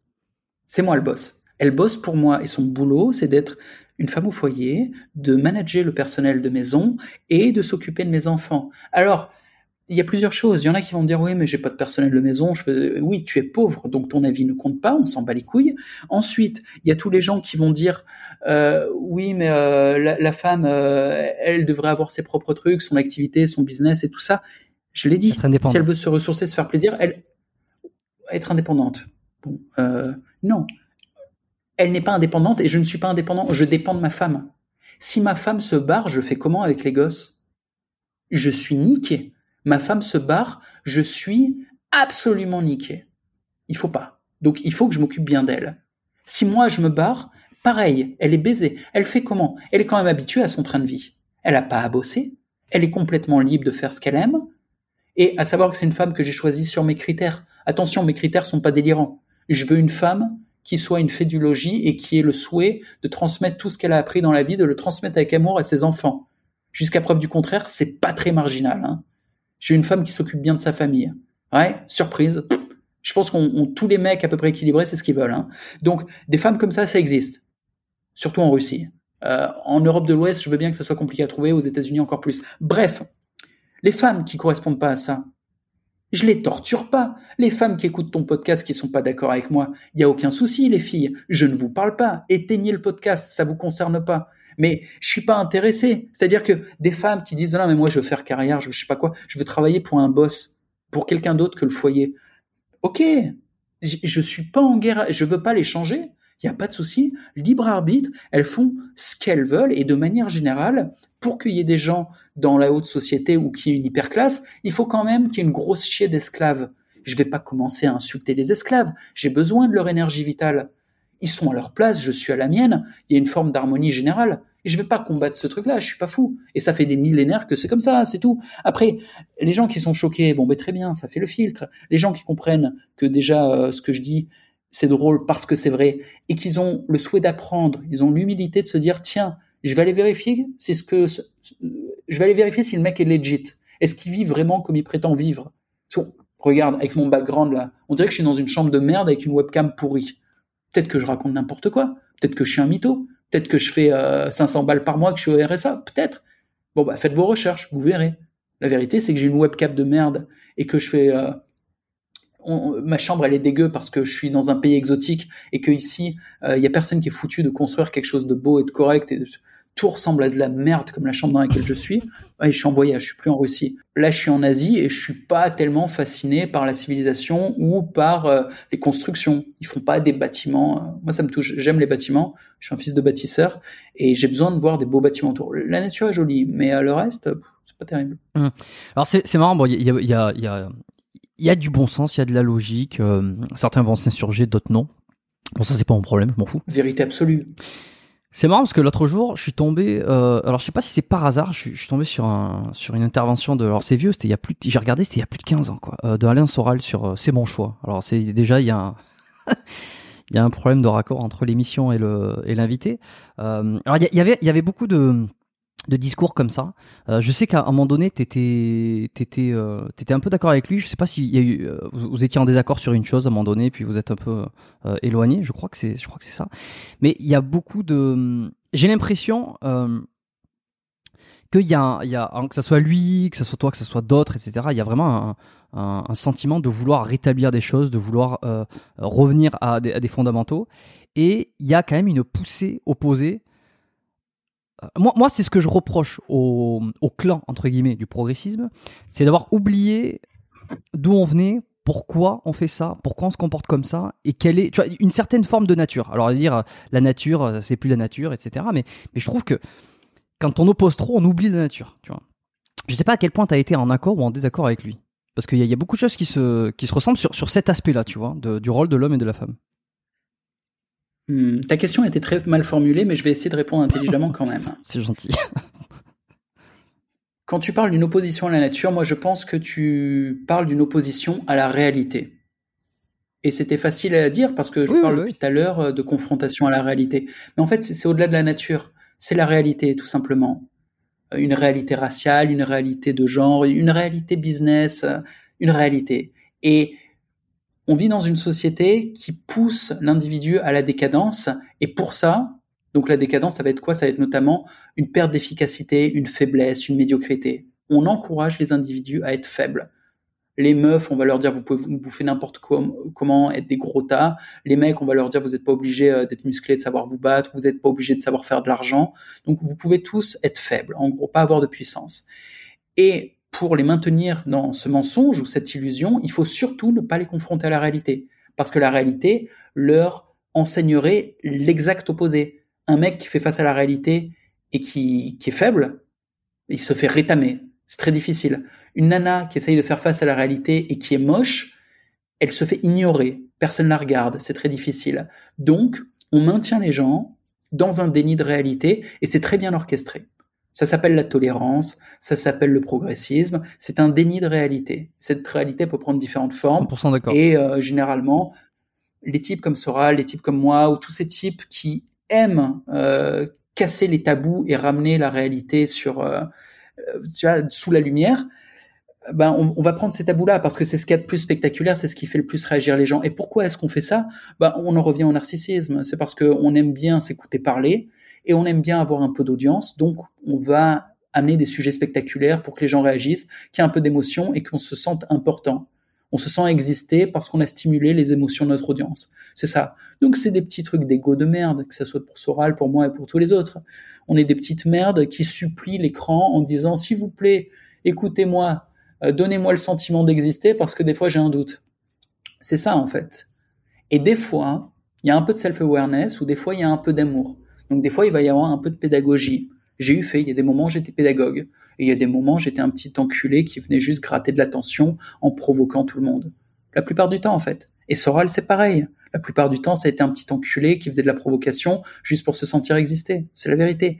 Et ça veut pas dire que ce qu'il a dit ou ce que j'ai dit est faux. Mais je te parle de la motivation. On va dire des vérités que les gens sont pas prêts à entendre juste pour euh, avoir un peu d'attention à un moment ou à un autre. Et par rapport à Soral, c'est marrant, hein, euh, déjà, plus de dix ans après que j'ai coupé tout contact avec lui, on me parle encore de ce mec comme s'il était euh, un marqueur, tu sais, un marqueur d'infréquentabilité ou un marqueur de tabou, comme quoi il a bien fait son boulot de provocateur. Soral est un provocateur. Hmm. C'est un homme de scène qui provoque en brisant des tabous. Il parle très bien. Donc il a très bien fait le taf. C'est un excellent orateur. Vraiment, il est très très fort pour parler. Euh, après, euh, ce qu'il dit, c'est autre chose. Quelque part, on s'en fout de ce qu'il dit. Donc oui, il y a, des, des, désaccords entre sa pensée et la mienne, voilà. Et, et, humainement, on s'entend pas. Il, il, souhaite envoyer des gars pour me frapper. Tu vois, on en est là, quoi. Enfin, la dernière fois qu'il a parlé de moi, c'était pour publiquement demander à ses followers de me taper dessus. Mais qu'est-ce qui s'est passé? Parce que vous étiez. Enfin, je connais pas toute l'histoire, mais au, départ, vous étiez d'accord, vous étiez amis, non? Ou, en tout cas en fréquentation? On n'était pas amis. Au départ, il, en avait rien à foutre de moi. Hein. au départ, Soral était très influent, très connu. Je te parle de ça il y a plus de dix ans. Hein. Et moi, je l'écoutais. J'étais séduit par ses capacités d'orateur. J'étais aussi séduit par son discours parce qu'il y avait un certain amour de la France et je trouvais ça bien senti en fait. Ça me permettait de reconnecter avec mes racines. Donc j'ai aimé le discours patriotique. Donc au début adhéré à tout ça. C'était euh, très intéressant, très formateur. Donc je dois quelque chose à Soral, faut être honnête. Et euh, on est beaucoup de mecs sur YouTube à devoir quelque chose à Soral parce qu'il nous a développé l'esprit critique, la capacité à débattre. Mhm. Et puis en fait humainement le mec euh, est infernal. C'est c'est pas quelqu'un de de généreux humainement, quoi. Et il a fini par péter la gueule d'un type euh, qui aurait dû être son fils spirituel, qui était Conversano. Ah, Conversano, c'est le type qui a un peu repris la dissidence française. Avant, c'était Soral. Et en fait, Soral, au lieu de léguer son, tu vois, son travail avec amour à son fils spirituel, bah, au lieu de faire ça, il a invité dans un guet-apens, qui était un débat télévisé, et dans ce débat télévisé, au bout de cinq minutes, Soral euh, traverse la pièce et fout des gros coups de poing dans la gueule de Daniel. C'est ça, c'est le, le, même. J'ai rien. ouais. moi j'ai rien contre. Je suis un boxeur, je suis à l'aise avec ça. Se taper dessus, euh, ouais, mais en fait c'est pas comme ça. Euh, c'est un viol en fait quand tu frappes un mec qui n'est pas prêt à ça. Et surtout quand t'organises le truc euh, différemment, t'organises un débat, il y a des micros et tout, des caméras.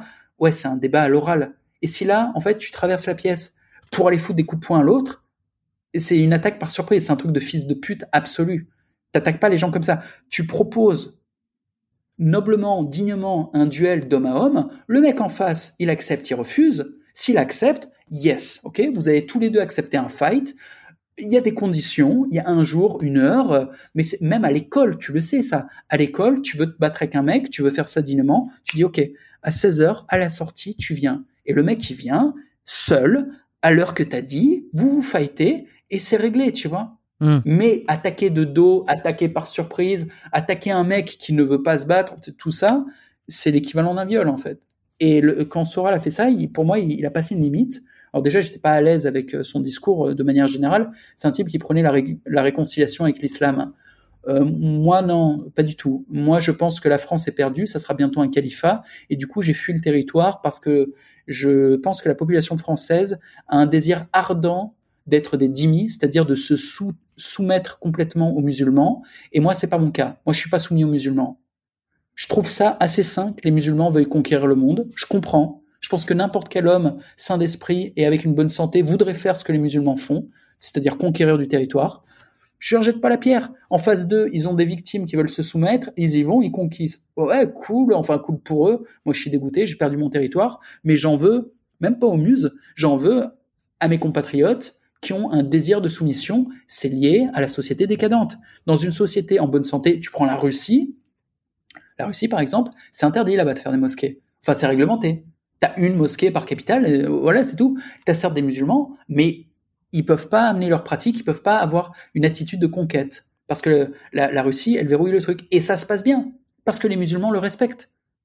En fait, ils viennent tester, ils viennent conquérir. Ils voient une résistance, ils sont en mode, OK, on peut vivre avec vous en harmonie, oui, bon, d'accord. Et ça se passe. Il y a plein de pays comme ça. En France, non. Ils voient, on peut conquérir. Oui, ah bah ils, ils y vont. Ils y vont pour la conquête. Et euh, je veux pas vivre cette merde. Je veux pas vivre euh, le califat français, le franquistan. C'est ce qui vous pend au nez, une sorte de d'empire musulman euh, communiste. C'est tout ce que je déteste. Je, je ne veux pas euh, respirer cette air infecte. donc je me suis cassé il y a longtemps. Et euh, Soral, lui, il est dans ce délire. Lui, il est euh, pour faire la paix avec les musulmans, pour se soumettre en fait. Euh, il encourage les siens à se soumettre aux musulmans. Donc effectivement, je suis en désaccord profond avec Soral. Et au-delà de ça, euh, quand il avait tapé sur Daniel Conversano, il s'attendait à ce que je le soutienne. Et attention, j'ai même pas pris part dans l'histoire, parce que j'en voulais un peu à Daniel aussi pas avoir écouté mes conseils. Je lui avais dit euh, de s'entraîner à la boxe, parce que c'est un mec qui fait pas de sport. Physiquement, il a la ramasse. J'ai dit putain, entraîne-toi à la boxe, quoi, sois un homme. Et ça rate pas, quoi. Un an plus tard, il se fait éclater par Soral. Et j'étais là, eh ben, si tu t'étais entraîné à la boxe, t'aurais peut-être eu une garde, t'aurais peut-être pu lui en remettre un. Il, il, était un peu combatif, tu vois, il essaie, il, a pas quitté le débat. Il est resté comme un homme. Il, il est pas parti en chialant. Il a maintenu sa position, Daniel, et il continue de parler de plus belle. Mais, euh, idéalement, s'il avait su se battre, bah, il aurait peut-être pu bloquer un coup et en remettre un. Et euh, toute sa vie, euh, il se serait remémoré ce moment avec plaisir. Donc j'en voulais un peu Daniel de pas m'avoir écouté sur mon petit conseil. C'était un bon conseil et je vous le donne à tous. Si vous faites pas de la boxe, mettez-vous à la boxe, boxe taille, boxe classique, ce que vous voulez, mais un truc euh, réaliste, efficace. Et euh, donc euh, Soral, ce qui me reprochait, c'était de pas avoir pris spontanément parti pour lui pour soutenir son agression. Je suis en mode non. Excuse-moi, je suis un mec civilisé, moi j'agresse pas les gens. Je tends pas des pièges, je fais pas des guet-apens. J'ai jamais fait ça de ma vie, je le ferai jamais. Je suis pas un horrible fils de pute parce que c'est de la fils de puterie de faire ça. T'attaques pas les gens comme ça. Je sais que je parle en étant un peu excité, on va se dire ouais c'est quoi ce mec? Non mais en vrai je suis un mec euh, très correct. J'agresse pas les gens. J'ai pas un passif d'agresseur jamais. Et Soral qui fait un truc comme ça, bah, je le condamne. Alors c'est passé, ça fait il y a longtemps et tout, donc on s'en fout, c'est plus un sujet. Mais à l'époque, je suis pas du tout soutenu. Tu j'ai pris mes distances à mort. J'étais ouais, t'es un fou, toi. Et euh, ça lui a pas plu. Et du coup, qu'est-ce qu'il a fait? Il m'a menacé en public, même pas directement. Il a encouragé les gens à me retrouver, à me péter la gueule. Ce qui valide ce que je pense de lui, quoi. Que c'est un fils de pute. Pareil, j'ai jamais appelé qui que ce soit à frapper quelqu'un que j'aime pas. Et je menace pas les gens. S'il y a quelqu'un que j'aime pas, je prends mes distances avec, c'est tout, quoi. Mmh. Rien d'autre à faire. Si vraiment quelqu'un a pris quelque chose qui t'appartient, oui, bah tu euh, tu t'organises et tu récupères ce qui t'est dû. Mais c'est tout. Si c'est juste un désaccord, ciao, au revoir, on s'ignore, j'ai autre chose à foutre.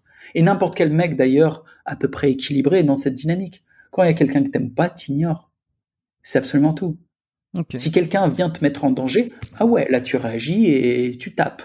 Ou tu, tu, tu déploies le maximum de tes capacités pour neutraliser l'agresseur. Ouais. Ou le potentiel agresseur. Mais c'est tout. Pas à agresser les gens. Ok, ah, c'est intéressant. C'est vrai qu'on avait parlé de la boxe un peu de ton activité euh, bah, d'activité sportive la dernière fois. Euh, est-ce que ça ça a évolué? Je sais qu'à un moment donné, tu avais eu un souci, on voulait te on voulait venir te chercher.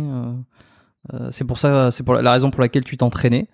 Est-ce que je sais pas, t'as déjà eu t'as déjà eu des problèmes dans la rue? T'as dû te défendre avec la boxe? Est-ce que toi-même t'as été agressé physiquement justement? Non, la, première histoire à laquelle tu fais référence, c'est pourquoi j'ai commencé la boxe.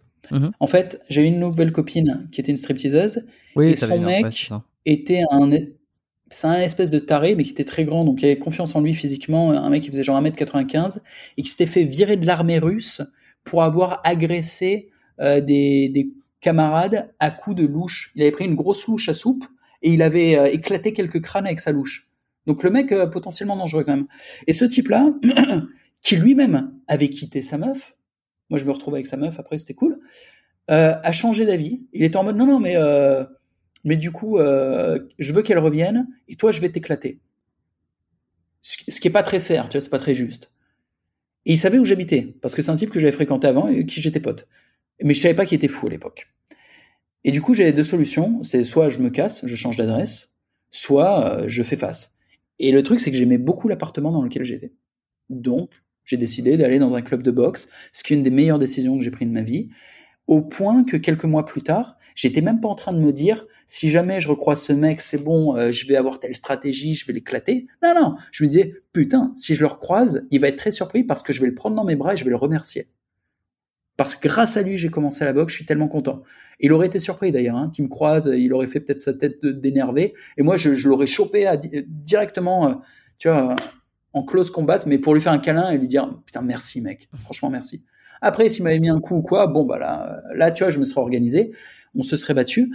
Et en vrai quand tu fais de la boxe, même si tu es face à un mec qui est beaucoup plus gros que toi, si le gars a pas de technique, ça sera compliqué pour lui. Hmm. Hmm. Bon, bon, tu continues à fond. Et comment tu t'entraînes? Alors Ça représente quoi dans la semaine? Deux, trois fois par semaine, on va dire. Ouais. Deux fois, ça va être vraiment en salle de boxe avec un coach, et puis une fois, ça va être moi tout seul, en shadowboxing, ce genre de truc. Et puis après, j'ai aussi deux, trois séances de gym par semaine, et euh, j'ai d'autres petites activités. Des fois, je vais faire du snowboard, je vais faire du surf. Et je me suis mis à faire un truc que je trouve pas mal du tout, c'est la marche. Avant, je faisais du cardio en courant.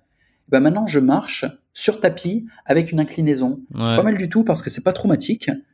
Et euh, tu fais ton cardio, en fait, ça, ça permet de rester sec. Je suis, je suis quand même pas mal sec. Pour un mec de 37 ans, je suis, je suis bien taillé. Et euh, la marche, c'est bien, en fait. C'est vachement bien. T'écoutes des podcasts comme ça? Pardon? T'écoutes des podcasts comme ça pendant que tu marches? Ou même pas? Ouais, ouais, ouais. J'écoute des trucs, j'écoute euh, DP ou des trucs business. Qu'est-ce, bah justement, qu'est-ce que t'écoutes euh, C'est quoi tes, je sais pas, des chaînes YouTube, tes, les contenus que t'aimes bien euh, consulter? Je suis curieux. Hmm, Je sais pas si t'en as déjà parlé.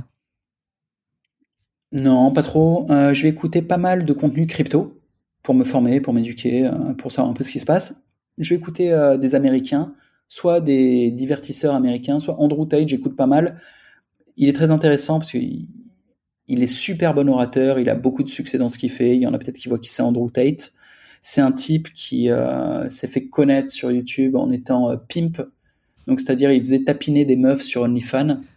Ce qui est pas très loin de ce que j'ai fait. Tu vois, moi, j'ai fait du porno. Lui, c'était des webcam girls ou des meufs sur OnlyFans. Et à côté de ça, il fait aussi des sports de combat, mais il est vachement plus sérieux que moi. Lui, il été champion du monde en boxe américaine. Et c'est aussi un businessman, et pareil, beaucoup plus sérieux que moi. Lui, euh, c'est en centaines de millions de dollars aujourd'hui. Euh, moi, j'en suis pas du tout à ce niveau-là encore. Donc ouais, Andrew Tate, bonne inspiration. On n'est pas d'accord sur plein de trucs, mais rien à foutre, tu vois. Euh, ce qui compte, c'est à quel point il a été successful dans ce qu'il a tenté. Et tous les trucs qu'il a fait, et il y en a certains que j'ai fait aussi, il a eu plus de succès que moi. Donc euh, je vais pas ouvrir ma gueule en mode ah gna gna, je suis pas d'accord avec la virgule de telle ligne. Non, non, non, il est meilleur que moi. Et qu'est-ce qui, Humble. qu'est-ce qui t'anime toi aujourd'hui? Alors, si t'as arrêté euh, la communauté, euh, que t'as, t'as ta secte, comme tu dis, euh, qui a une espèce de décadence pour toi européenne, enfin, en tout cas euh, occidentale, c'est quoi tes objectifs? C'est quoi que t'as envie de faire? Du fric. L'argent m'anime, clairement. J'aime la dopamine que tu reçois quand euh, tu as, des, euh, des grosses sommes qui tombent, ou alors euh, des sommes correctes qui tombent tous les jours. C'est vraiment, l'argent fait le bonheur, putain, j'adore ça. J'adore recevoir de l'argent, j'adore dé- dépenser du fric. Euh, foutre des liasses de billets dans les mains d'une pute, c'est vraiment quelque chose qui m'anime également. Quoi d'autre? Bon, il y a le vrai sujet, c'est la famille. Donc, euh, construire ma famille. euh, là, c'est construire ma relation avec mon épouse, préparer le terrain pour fonder une famille, voir comment on peut rapprocher ses parents, les faire venir pour que sa mère serve de nounou et tout ça. Hum, construire une famille, ouais, ça, ça m'anime à fond. Construire ma communauté locale, construire ma puissance locale pour que où que je sois, en fait, je sois connecté et j'ai accès à tout. Parce qu'il faut que les gens comprennent, euh, il y a différents niveaux de vie. hein. Il y a la vie pour les esclaves et il y a la vie pour les autres, pour les hommes libres. Les hommes libres, à moins qu'ils agressent des gens ou qu'ils fassent n'importe quoi, ils peuvent faire à peu près ce qu'ils veulent. Il suffit pas d'avoir de l'argent. Il faut aussi avoir des connexions. Mais quand tu es connecté avec du fric et que tes désirs sont pas délirants, et ce que j'appelle un désir non délirant, c'est, je répète, tu vas pas commencer à rouler en bagnole et écraser des gens. Tu vas pas euh, commencer à faire le pédophile, tu vas pas commencer à faire des trucs où euh, effectivement la société, il faut qu'elle te supprime. Non, non, non. Si tes délires, c'est juste de faire des trucs qui sont normalement un peu interdits, mais qui sont cool, genre aller faire du jet ski à un endroit où t'es pas censé avoir le droit de faire du jet ski, ou voler en hélicoptère à un endroit où t'es pas censé avoir le... Tu vois, des trucs comme ça, qui sont euh, un peu borderline, mais en fait, tu casses les couilles à personne, tu mets en danger personne. Tous ces trucs-là qui font que la vie prend une intensité incroyable, ou marcher en groupe avec des, gens qui sont vraiment solides et intouchables, des gens, des hommes, aller dans des établissements ou dans des clubs qui sont pas ouverts à tout le monde et où tu as un niveau de service, un niveau de confort, un niveau de networking ex exceptionnel, tout ça, ça veut dire vivre la vie à très haute intensité. Et je trouve ça exquis. Donc ça, ça m'anime. Construire ma famille et vivre ma vie de manière exceptionnelle. Et tu vois, quand t'avais DBL, euh, donc DBL c'est fermé, hein, on est d'accord Ouais. ouais. Quand t'avais DBL, je me souviens, tu, tu disais, je trouvais ça, intéressant, je trouvais ça intéressant parce que t'as toujours été passionné dans, et enthousiaste dans ce que tu proposais. Euh, que toi, le malaise qu'il y avait en, bah, notamment en France, et le problème de décadence, t'essayais de t'offrir une solution pour les mecs qui voulaient, euh, qui voulaient se trouver euh, une vraie identité, des mecs qui voulaient se trouver un business, qui mmh. voulaient se trouver une activité, en, tout cas un but, et le poursuivre. Et la, la, critique, entre guillemets, que tu faisais par exemple à tous ceux qui dénonçaient ce qui semble pour toi injuste en France, enfin en tout cas problématique, euh, je pense à un mec comme Papacito, je pense à d'autres mecs comme ça qui, faisaient des constats, voilà, qui faisaient des constats euh, très bien parfois. Tu leur disais, mais le problème, euh, c'est que vous faites des constats, mais derrière il y a rien. Et toi, tu proposais quelque chose. Et maintenant que tu as arrêté, comment tu le comment tu le vis en fait? Est-ce que tu as l'impression que finalement il n'y a pas de solution? Finalement, tu arrêtes de faire ce enfin tu continues à faire ces constats mais tu proposes plus de solution Comment tu est-ce que tu, est-ce que tu, tu penses que tu te positionnes maintenant dans la même position qu'eux?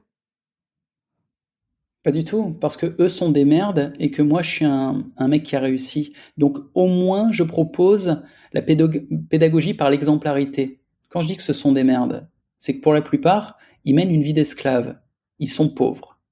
Déjà, tu peux pas respecter un mec qui est pauvre. C'est la base.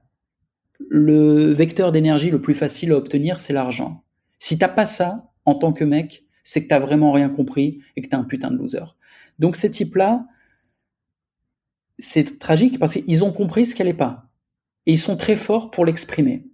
Donc ils arrivent, ils te font des exposés à longueur de vidéo pour te dire la France part en couille pour telle et telle et telle raison. Et ils ont raison. C'est-à-dire que tu écoutes leur exposé, tu es là, 20 sur 20, mon petit Jean-Charles. Tiens, bonne note, euh, t'as bien compris. Ouais, Et du coup, il y a deux questions. C'est la première, tu proposes quoi? Effectivement, je propose plus rien, j'en ai plus rien à foutre, euh, crevez tous. Deuxième question, t'as fait quoi pour toi? Alors, moi, il se trouve que j'ai proposé quelque chose. Maintenant, c'est bon, tu vois, je, ne vais pas passer ma life à torcher le cul de petits cons. Je vais aller torcher le cul de mes enfants à moi. C'est un peu cohérent, je trouve.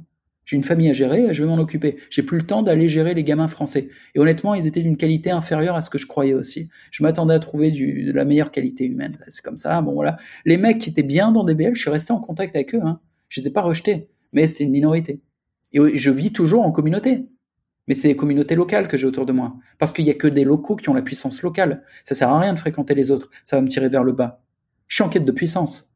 Et tout le monde va dire, ah, c'est un égoïste, Mais non, c'est les faibles qui pensent comme ça. Un homme qui est sain d'esprit se dit, bah oui, il est en quête de puissance. C'est normal.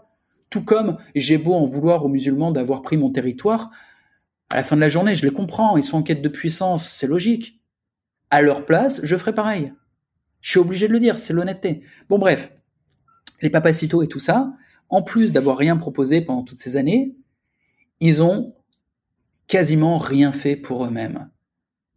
Au-delà de ça, ils se sont coincés.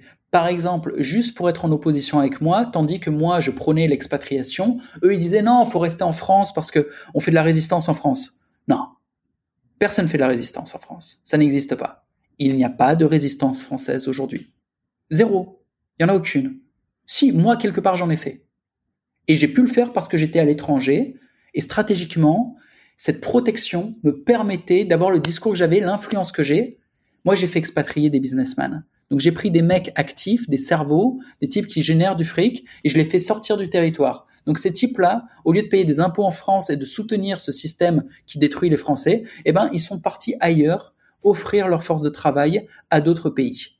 Donc quelque part, oui, j'ai créé une résistance pour le peuple français à mon niveau. C'est assez petit, donc euh, je me considère pas comme un résistant, mais à, mon petit niveau, j'ai fait un petit truc. Eux non, ils ont pas fait ça, et, et surtout, ils ont rien fait pour eux. C'est-à-dire, ils se sont pas expatriés juste par ego parce qu'ils étaient en opposition avec moi en disant on fait la résistance, bon, ils se mentaient eux-mêmes, et ils ont fini par le faire, genre euh, tard, ça faisait des années qu'ils comprenaient qu'il fallait s'expatrier, mais ils osaient pas trop le faire parce que ça entrait en dissonance avec leur discours de merde. Et donc finalement, que ce soit Papacito ou les autres, ils se sont tous quasiment cassés de France, pour de vrai. Hein. Alors je les déteste pas tous, je les déteste même pas, je les méprise, c'est pas pareil. Valek, c'est peut-être celui que je méprise le moins parce qu'on discute en privé et que en fait euh, il est sympa. Voilà. Mais quand même, Valek c'est un gamin, il pourrait faire beaucoup plus que ce qu'il fait il aurait pu faire beaucoup plus que ce qu'il a fait également. C'est pas terrible. C'est un mec qui a du talent.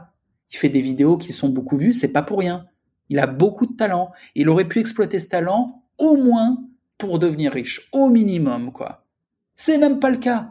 Valek n'est pas riche. Papacito n'est pas riche. L'autre, là, comment il s'appelle? Raptor, il est pas riche. Bruno le Salé, encore moins. Ils sont tous pauvres. Pourquoi? Mais c'est quoi leur délire de victime, de loser Pourquoi ces mecs-là sont pauvres Et encore une fois, je veux pas entendre le moindre discours de merde, genre ouais mais l'argent c'est pas tout dans la vie. Les gens qui pensent comme ça se sont fait matrixer le cerveau par des entités ou des individus beaucoup plus riches que vous, qui vous encouragent à être satisfait dans votre vie de pouilleux. Mais très bien, restez dans votre vie de pouilleux, ça me va, je m'en fous. Allez, dernier truc, ton avis sur le féminisme, histoire de remettre un peu de l'huile sur le feu. Euh, sur tout ce que. Alors, je sais pas si t'es déconnecté ou pas, mais euh. Alors, ça rejoint un peu ce que je disais tout à l'heure, hein, mais qu'est-ce que t'en penses de ce lissage homme-femme? Mais pareil, c'est un faux débat. Ça, c'est pour euh, des trous du cul, genre euh, les mecs qu'on vient de citer. Eux, ça les intéresse de parler de féminisme parce qu'ils ont 10 ans de retard intellectuellement. J'en ai rien à foutre. Quand t'es riche et intelligent et que tu vis dans les bons pays, le féminisme n'existe pas. Et tu deviens ce mec qui peut baiser toutes les meufs. Parce que c'est ça. Hein. Je veux dire, euh, même les teubés, ils sont au courant que 80% des mecs n'ont pas accès au sexe et les 20% des gars qui baisent, eh ben, ils baisent 99% des meufs. C'est comme ça. Et le top 1% baise absolument ce qu'il veut quand il veut. En gros, mon activité sexuelle, à moi, elle n'est corrélée qu'à l'usure de la peau de ma bite. C'est-à-dire quand la peau de ma bite fait mal, eh ben, je, bon, ben, je vais pas baiser le lendemain. C'est tout. C'est la seule chose qui va limiter mon activité sexuelle. Du coup, le féminisme, c'est quoi? C'est un sujet pour des esclaves, pour des pauvres, qui sont encore dans des pays de merde, dans lesquels ils ont euh, pas le choix, ils interagissent avec ce type de femmes, ou à même avec des hommes qui soutiennent l'idée du féminisme.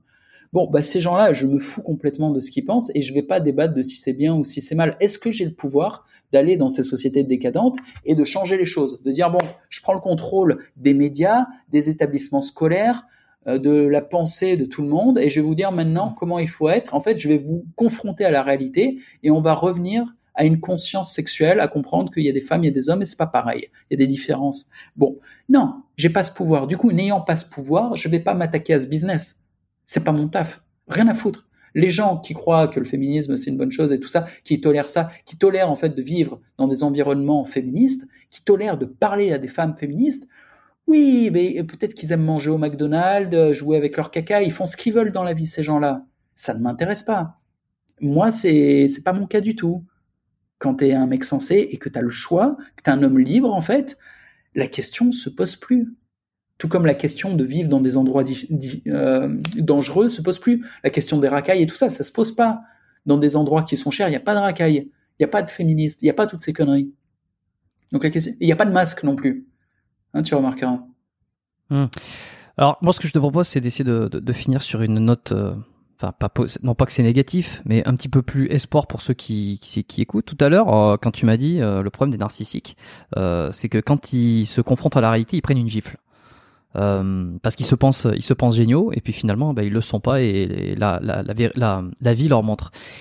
Et, euh, et j'ai envie de parler, j'ai envie de parler ou de te demander comment font euh, tous ceux qui ne sont pas narcissiques et qui sont persuadés de n'avoir rien. Ils ne savent pas quoi faire dans leur vie. Ils ne savent pas quoi faire de leur vie. Ils n'ont pas l'impression d'avoir un talent particulier. Ils sont un peu perdus, tu vois. Euh, comment comment tu les aiguilles à être plus productifs, à être à se trouver une voie, à se trouver ceci? Alors maintenant que des bénéfices tu vois, si tu t'adresses à quelqu'un là qui sait finalement il sait pas trop quoi faire ou même peut-être qui est dans la trentaine, tu vois, et qui fait une espèce de crise de la trentaine en se disant est-ce que je dois vraiment faire ça? Est-ce que je suis pas en train de passer à côté de quelque chose? Alors déjà de base, je dirais j'en ai rien à foutre, crève. je te connais pas, tu ne m'intéresses pas. C'est ce que j'ai envie de dire à chaque personne qui écoute le podcast aujourd'hui.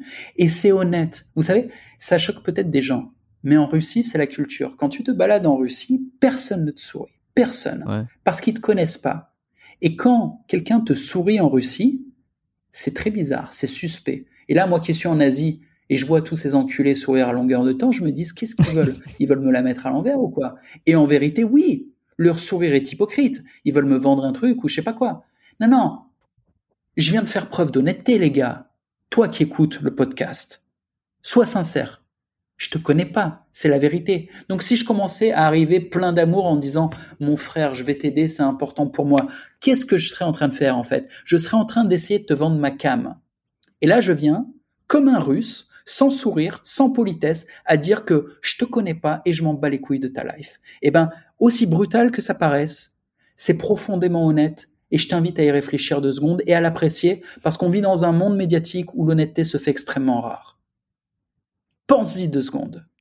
Ceci étant dit, Hmm. si t'es pas un énorme fils de pute, toi qui m'écoutes, si tu peux contribuer positivement à la société, c'est positif. Moi, j'aime ça, la société. Ça me passionne. Je suis un passionné de civilisation. J'ai le souhait de vivre dans une belle civilisation et de participer positivement à cette civilisation. Ça veut dire quoi? Ça veut dire une belle architecture et des familles avec un comportement fonctionnel. Comportement fonctionnel, c'est de l'amour et du respect. C'est ça, hein, mon rêve. Donc tous ceux qui me prennent pour un taré, ouais, euh, voilà mon rêve humide. Des villes bien construites, des familles bien structurées qui s'aiment et qui se parlent correctement. Voilà, la voilà la, folie furieuse dans mon, esprit. Hein. C'est c'est délirant. hein. Bon, donc si tu partages un peu mon souhait, bah, on est dans la même équipe quelque part. Si tu veux participer à ça, si tu veux en être, si toi aussi tu veux vivre dans une bonne civilisation et que t'es pas narcissique, que au contraire euh, tu te prends pour une merde, t'as pas confiance en toi, bah ton remède, ta solution, ton espoir, c'est le même que pour un narcissique. Et c'est quoi? C'est de l'amour et du travail. Mais ça suffit pas, il faut un peu de conscience aussi. Et c'est toujours ça. C'est toujours ça. Les mecs qui s'en sortent, les mecs qui deviennent libres à un moment ou à un autre, c'est les types qui fournissent beaucoup de travail. Mais pour que ce travail, il soit constant, bah, il faut un peu d'amour, quoi. Il faut quand même que t'aimes ce que tu fais. Et pour que ce travail soit efficace, tu vas pas mouliner dans le vide. Il faut que tu sois conscient. Sinon, ton travail, il sera pas efficace. C'est logique. Donc c'est toujours la même chose. C'est de l'amour, du travail, de la conscience. Tu travailles toujours avec Tougat Ouais. Ouais. Très très bon partenaire cet homme. ok. Ah, vous êtes. C'est un mec extrêmement loyal.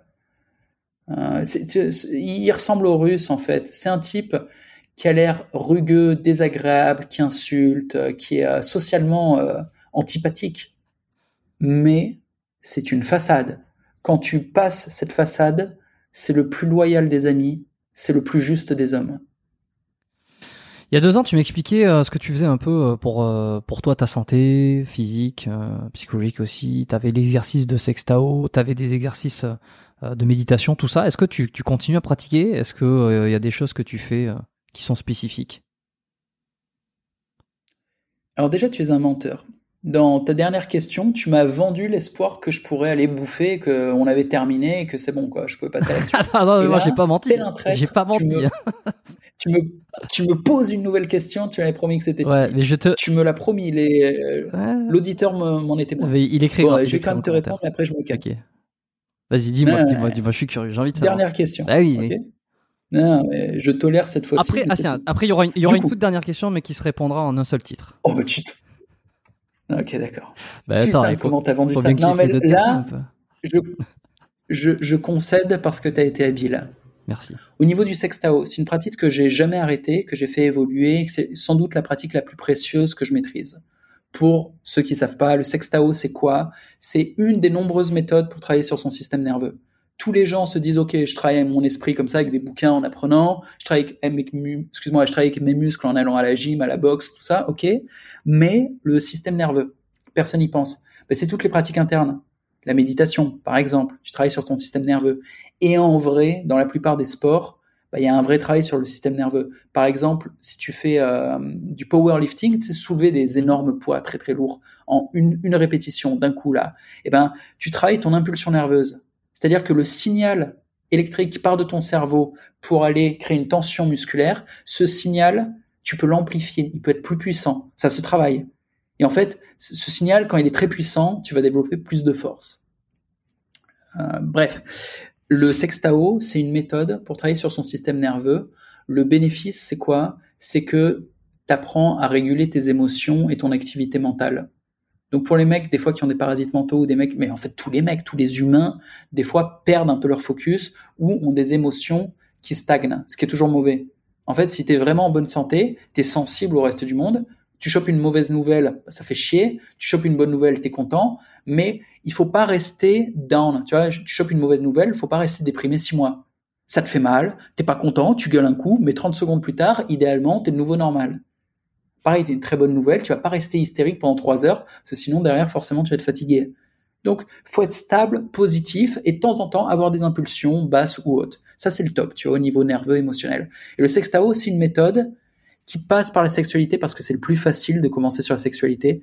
En fait, c'est très facile de stimuler ces zones nerveuses génitales, c'est le plus sensible du corps. Tu as tout, toute euh, la, euh, c'est ça quoi, la zone du sexe. Tu la touches, tu ressens quelque chose. Bon, l'idée c'est pas juste de se tripoter, c'est tu tripotes un peu au début et après tu fais remonter les sensations et tu les déplaces dans ton corps. Et c'est le début de l'apprentissage euh, de, de devenir actif sur son système nerveux. Le sextao, c'est cette méthode que j'utilise énormément, qui m'a aidé à être plus productif.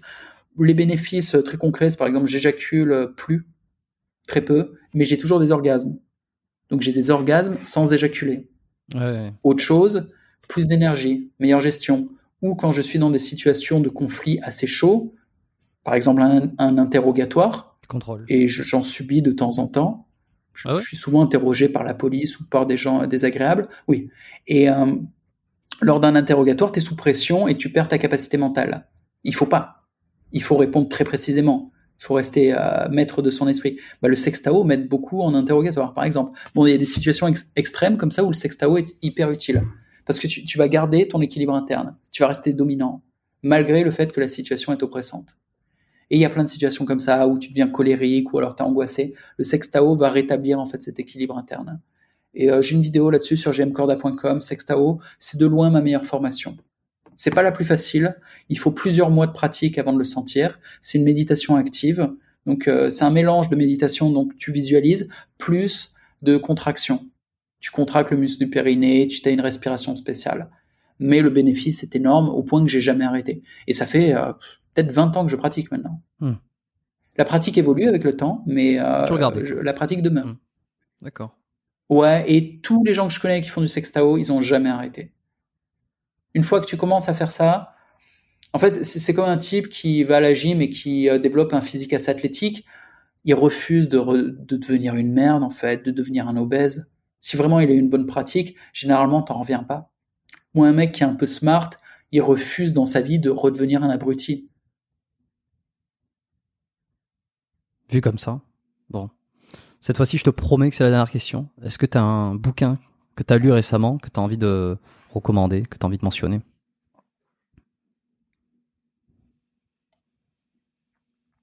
Je lis très très peu en ce moment, mais c'est parce que je suis en déplacement. Du coup, j'ai zéro bouquin avec moi, j'ai pas de matos. Je suis en train de réfléchir. Mhm. Ou un truc que tu as lu dans les cinq dernières années hein, qui t'a marqué.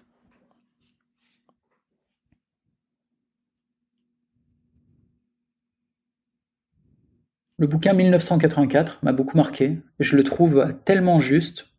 C'est spectaculaire euh, de voir à quel point le type a été visionnaire. Tout est parfait. Il avait tout capté.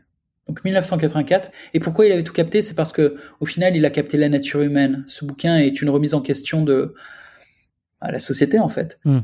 Et il a bien compris euh, ce que c'était une société qui partait en couille. Là, c'est un mix entre décadence et tyrannie. Ce qui est drôle, c'est que les gens qui détestent les nazis, par exemple, vont considérer que ce bouquin, c'est euh, presque une utopie nazie, alors que pas du tout. Euh, les, gens qui détestent les gauchistes vont dire ça c'est une utopie gauchiste, parce que le bouquin décrit une société horrible, c'est l'enfer. Mais cet enfer, c'est pas le communisme, c'est pas le nazisme, non, c'est juste la société, c'est juste des humains qui vivent ensemble, et à terme, quand ça se met à vraiment partir en couille, il y a un moment où ça ressemble euh, au bouquin, et ce moment-là est assez proche euh, de ce dans quoi on vit en ce moment. Donc si t'as pas lu 1984, je tu, tu l'as lu toi? Ouais, ouais, je l'ai lu, ouais. je l'ai lu euh, il y a quoi, il y a entre 5 et 10 ans justement, j'avais trouvé ça, j'ai trouvé ça pas mal. Mais peut-être pas avec le recul d'aujourd'hui, mais il faudrait peut-être que je le relise. Ouais. C'est choquant en fait. C'est vraiment choquant comme tout est vrai. Tu peux faire des parallèles avec tout ce qu'on voit et ça a été écrit il y a super longtemps. Donc, euh, ouais, euh, spectaculaire comme bouquin. Décadence de Onfray, ça, tu l'as lu? Michel Onfray? Non. Non? Ok. Parce qu'il a, il, a créé un bouquin, il est très sur, le, sur le, la, décadence aussi, il parle beaucoup de tous ces sujets-là. Et je le trouve assez intéressant. Bon, eh ben, euh, ben merci Jean-Marie. Hein, euh, plaisir euh, pour moi d'avoir pu t'écouter. Alors sur des sujets sensibles parfois. hein. voilà. Faites, faites les, faites les commentaires si vous avez envie de commenter, si ça vous a plu, si vous avez envie de euh, de donner votre avis, même si euh, probablement on s'en foutra, sauf si c'est un avis qui est constructif, on peut le regarder. C'est vrai que je, j'ai de plus en plus de commentaires et, et euh, sur, notamment sur les vidéos YouTube, et j'ai du mal à, tous les liens ou à répondre. Et souvent je me dis, tiens ça c'est un super avis, et puis à côté t'as quand même un avis qui, qui, qui, est quasiment inutile. Mais bon c'est un peu comme ça, tout le monde s'exprime. abonnez-vous au podcast. Alors ma prédiction. Ouais. Ma prédiction sur les commentaires, quand même, c'est que euh, je vais faire l'unanimité. Absolument, l'ensemble, à 100% de ton audience est amoureuse de moi passionnément.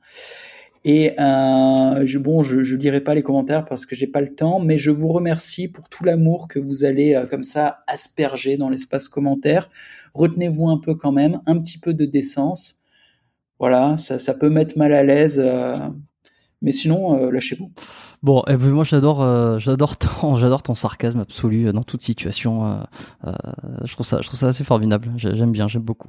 Bon, comme je te disais la dernière fois, personnage ou pas, on sait pas, et, et ça entretient le doute. Et je pense qu'il y a un peu des deux, et c'est ça qui est cool. Tous les mecs qui m'ont rencontré en réel te le diront. Si on se rencontrait un ouais. jour, je, je, discute exactement de la même façon en réel. Là, je te le jure sur tout ce que okay. tu veux. Ok, ok, ok. Je suis le... Enfin, tu, tu finiras par croiser des mecs qui me connaissent, demande-leur. Tu vois. Très bien. Bon, merci. Je laisserai toutes les références de, de ce dont on a parlé euh, en, en, note dans l'épisode du podcast. Euh, Jean-Marie, encore une fois, merci d'être passé. Je me suis régalé, c'était pas mal. Et puis, on se retrouve tous lundi prochain pour le prochain épisode. Bye.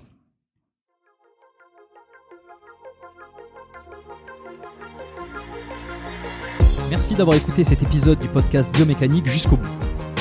Vous pouvez l'envoyer à deux de vos amis ou le partager sur vos réseaux sociaux. Merci également de lui mettre une note de 5 étoiles avec un petit commentaire sympa. C'est ce qui me permet de mieux ressortir dans les classements. Laissez-moi votre email sur biomécaniquepodcast.com slash lettres et je vous enverrai l'épisode de la semaine ainsi que la lettre biomécanique une fois par mois où je vous partage mes meilleurs conseils et recommandations. Vous avez écouté le podcast Biomécanique. Je suis Jérôme Cazerolle et je vous dis à très bientôt.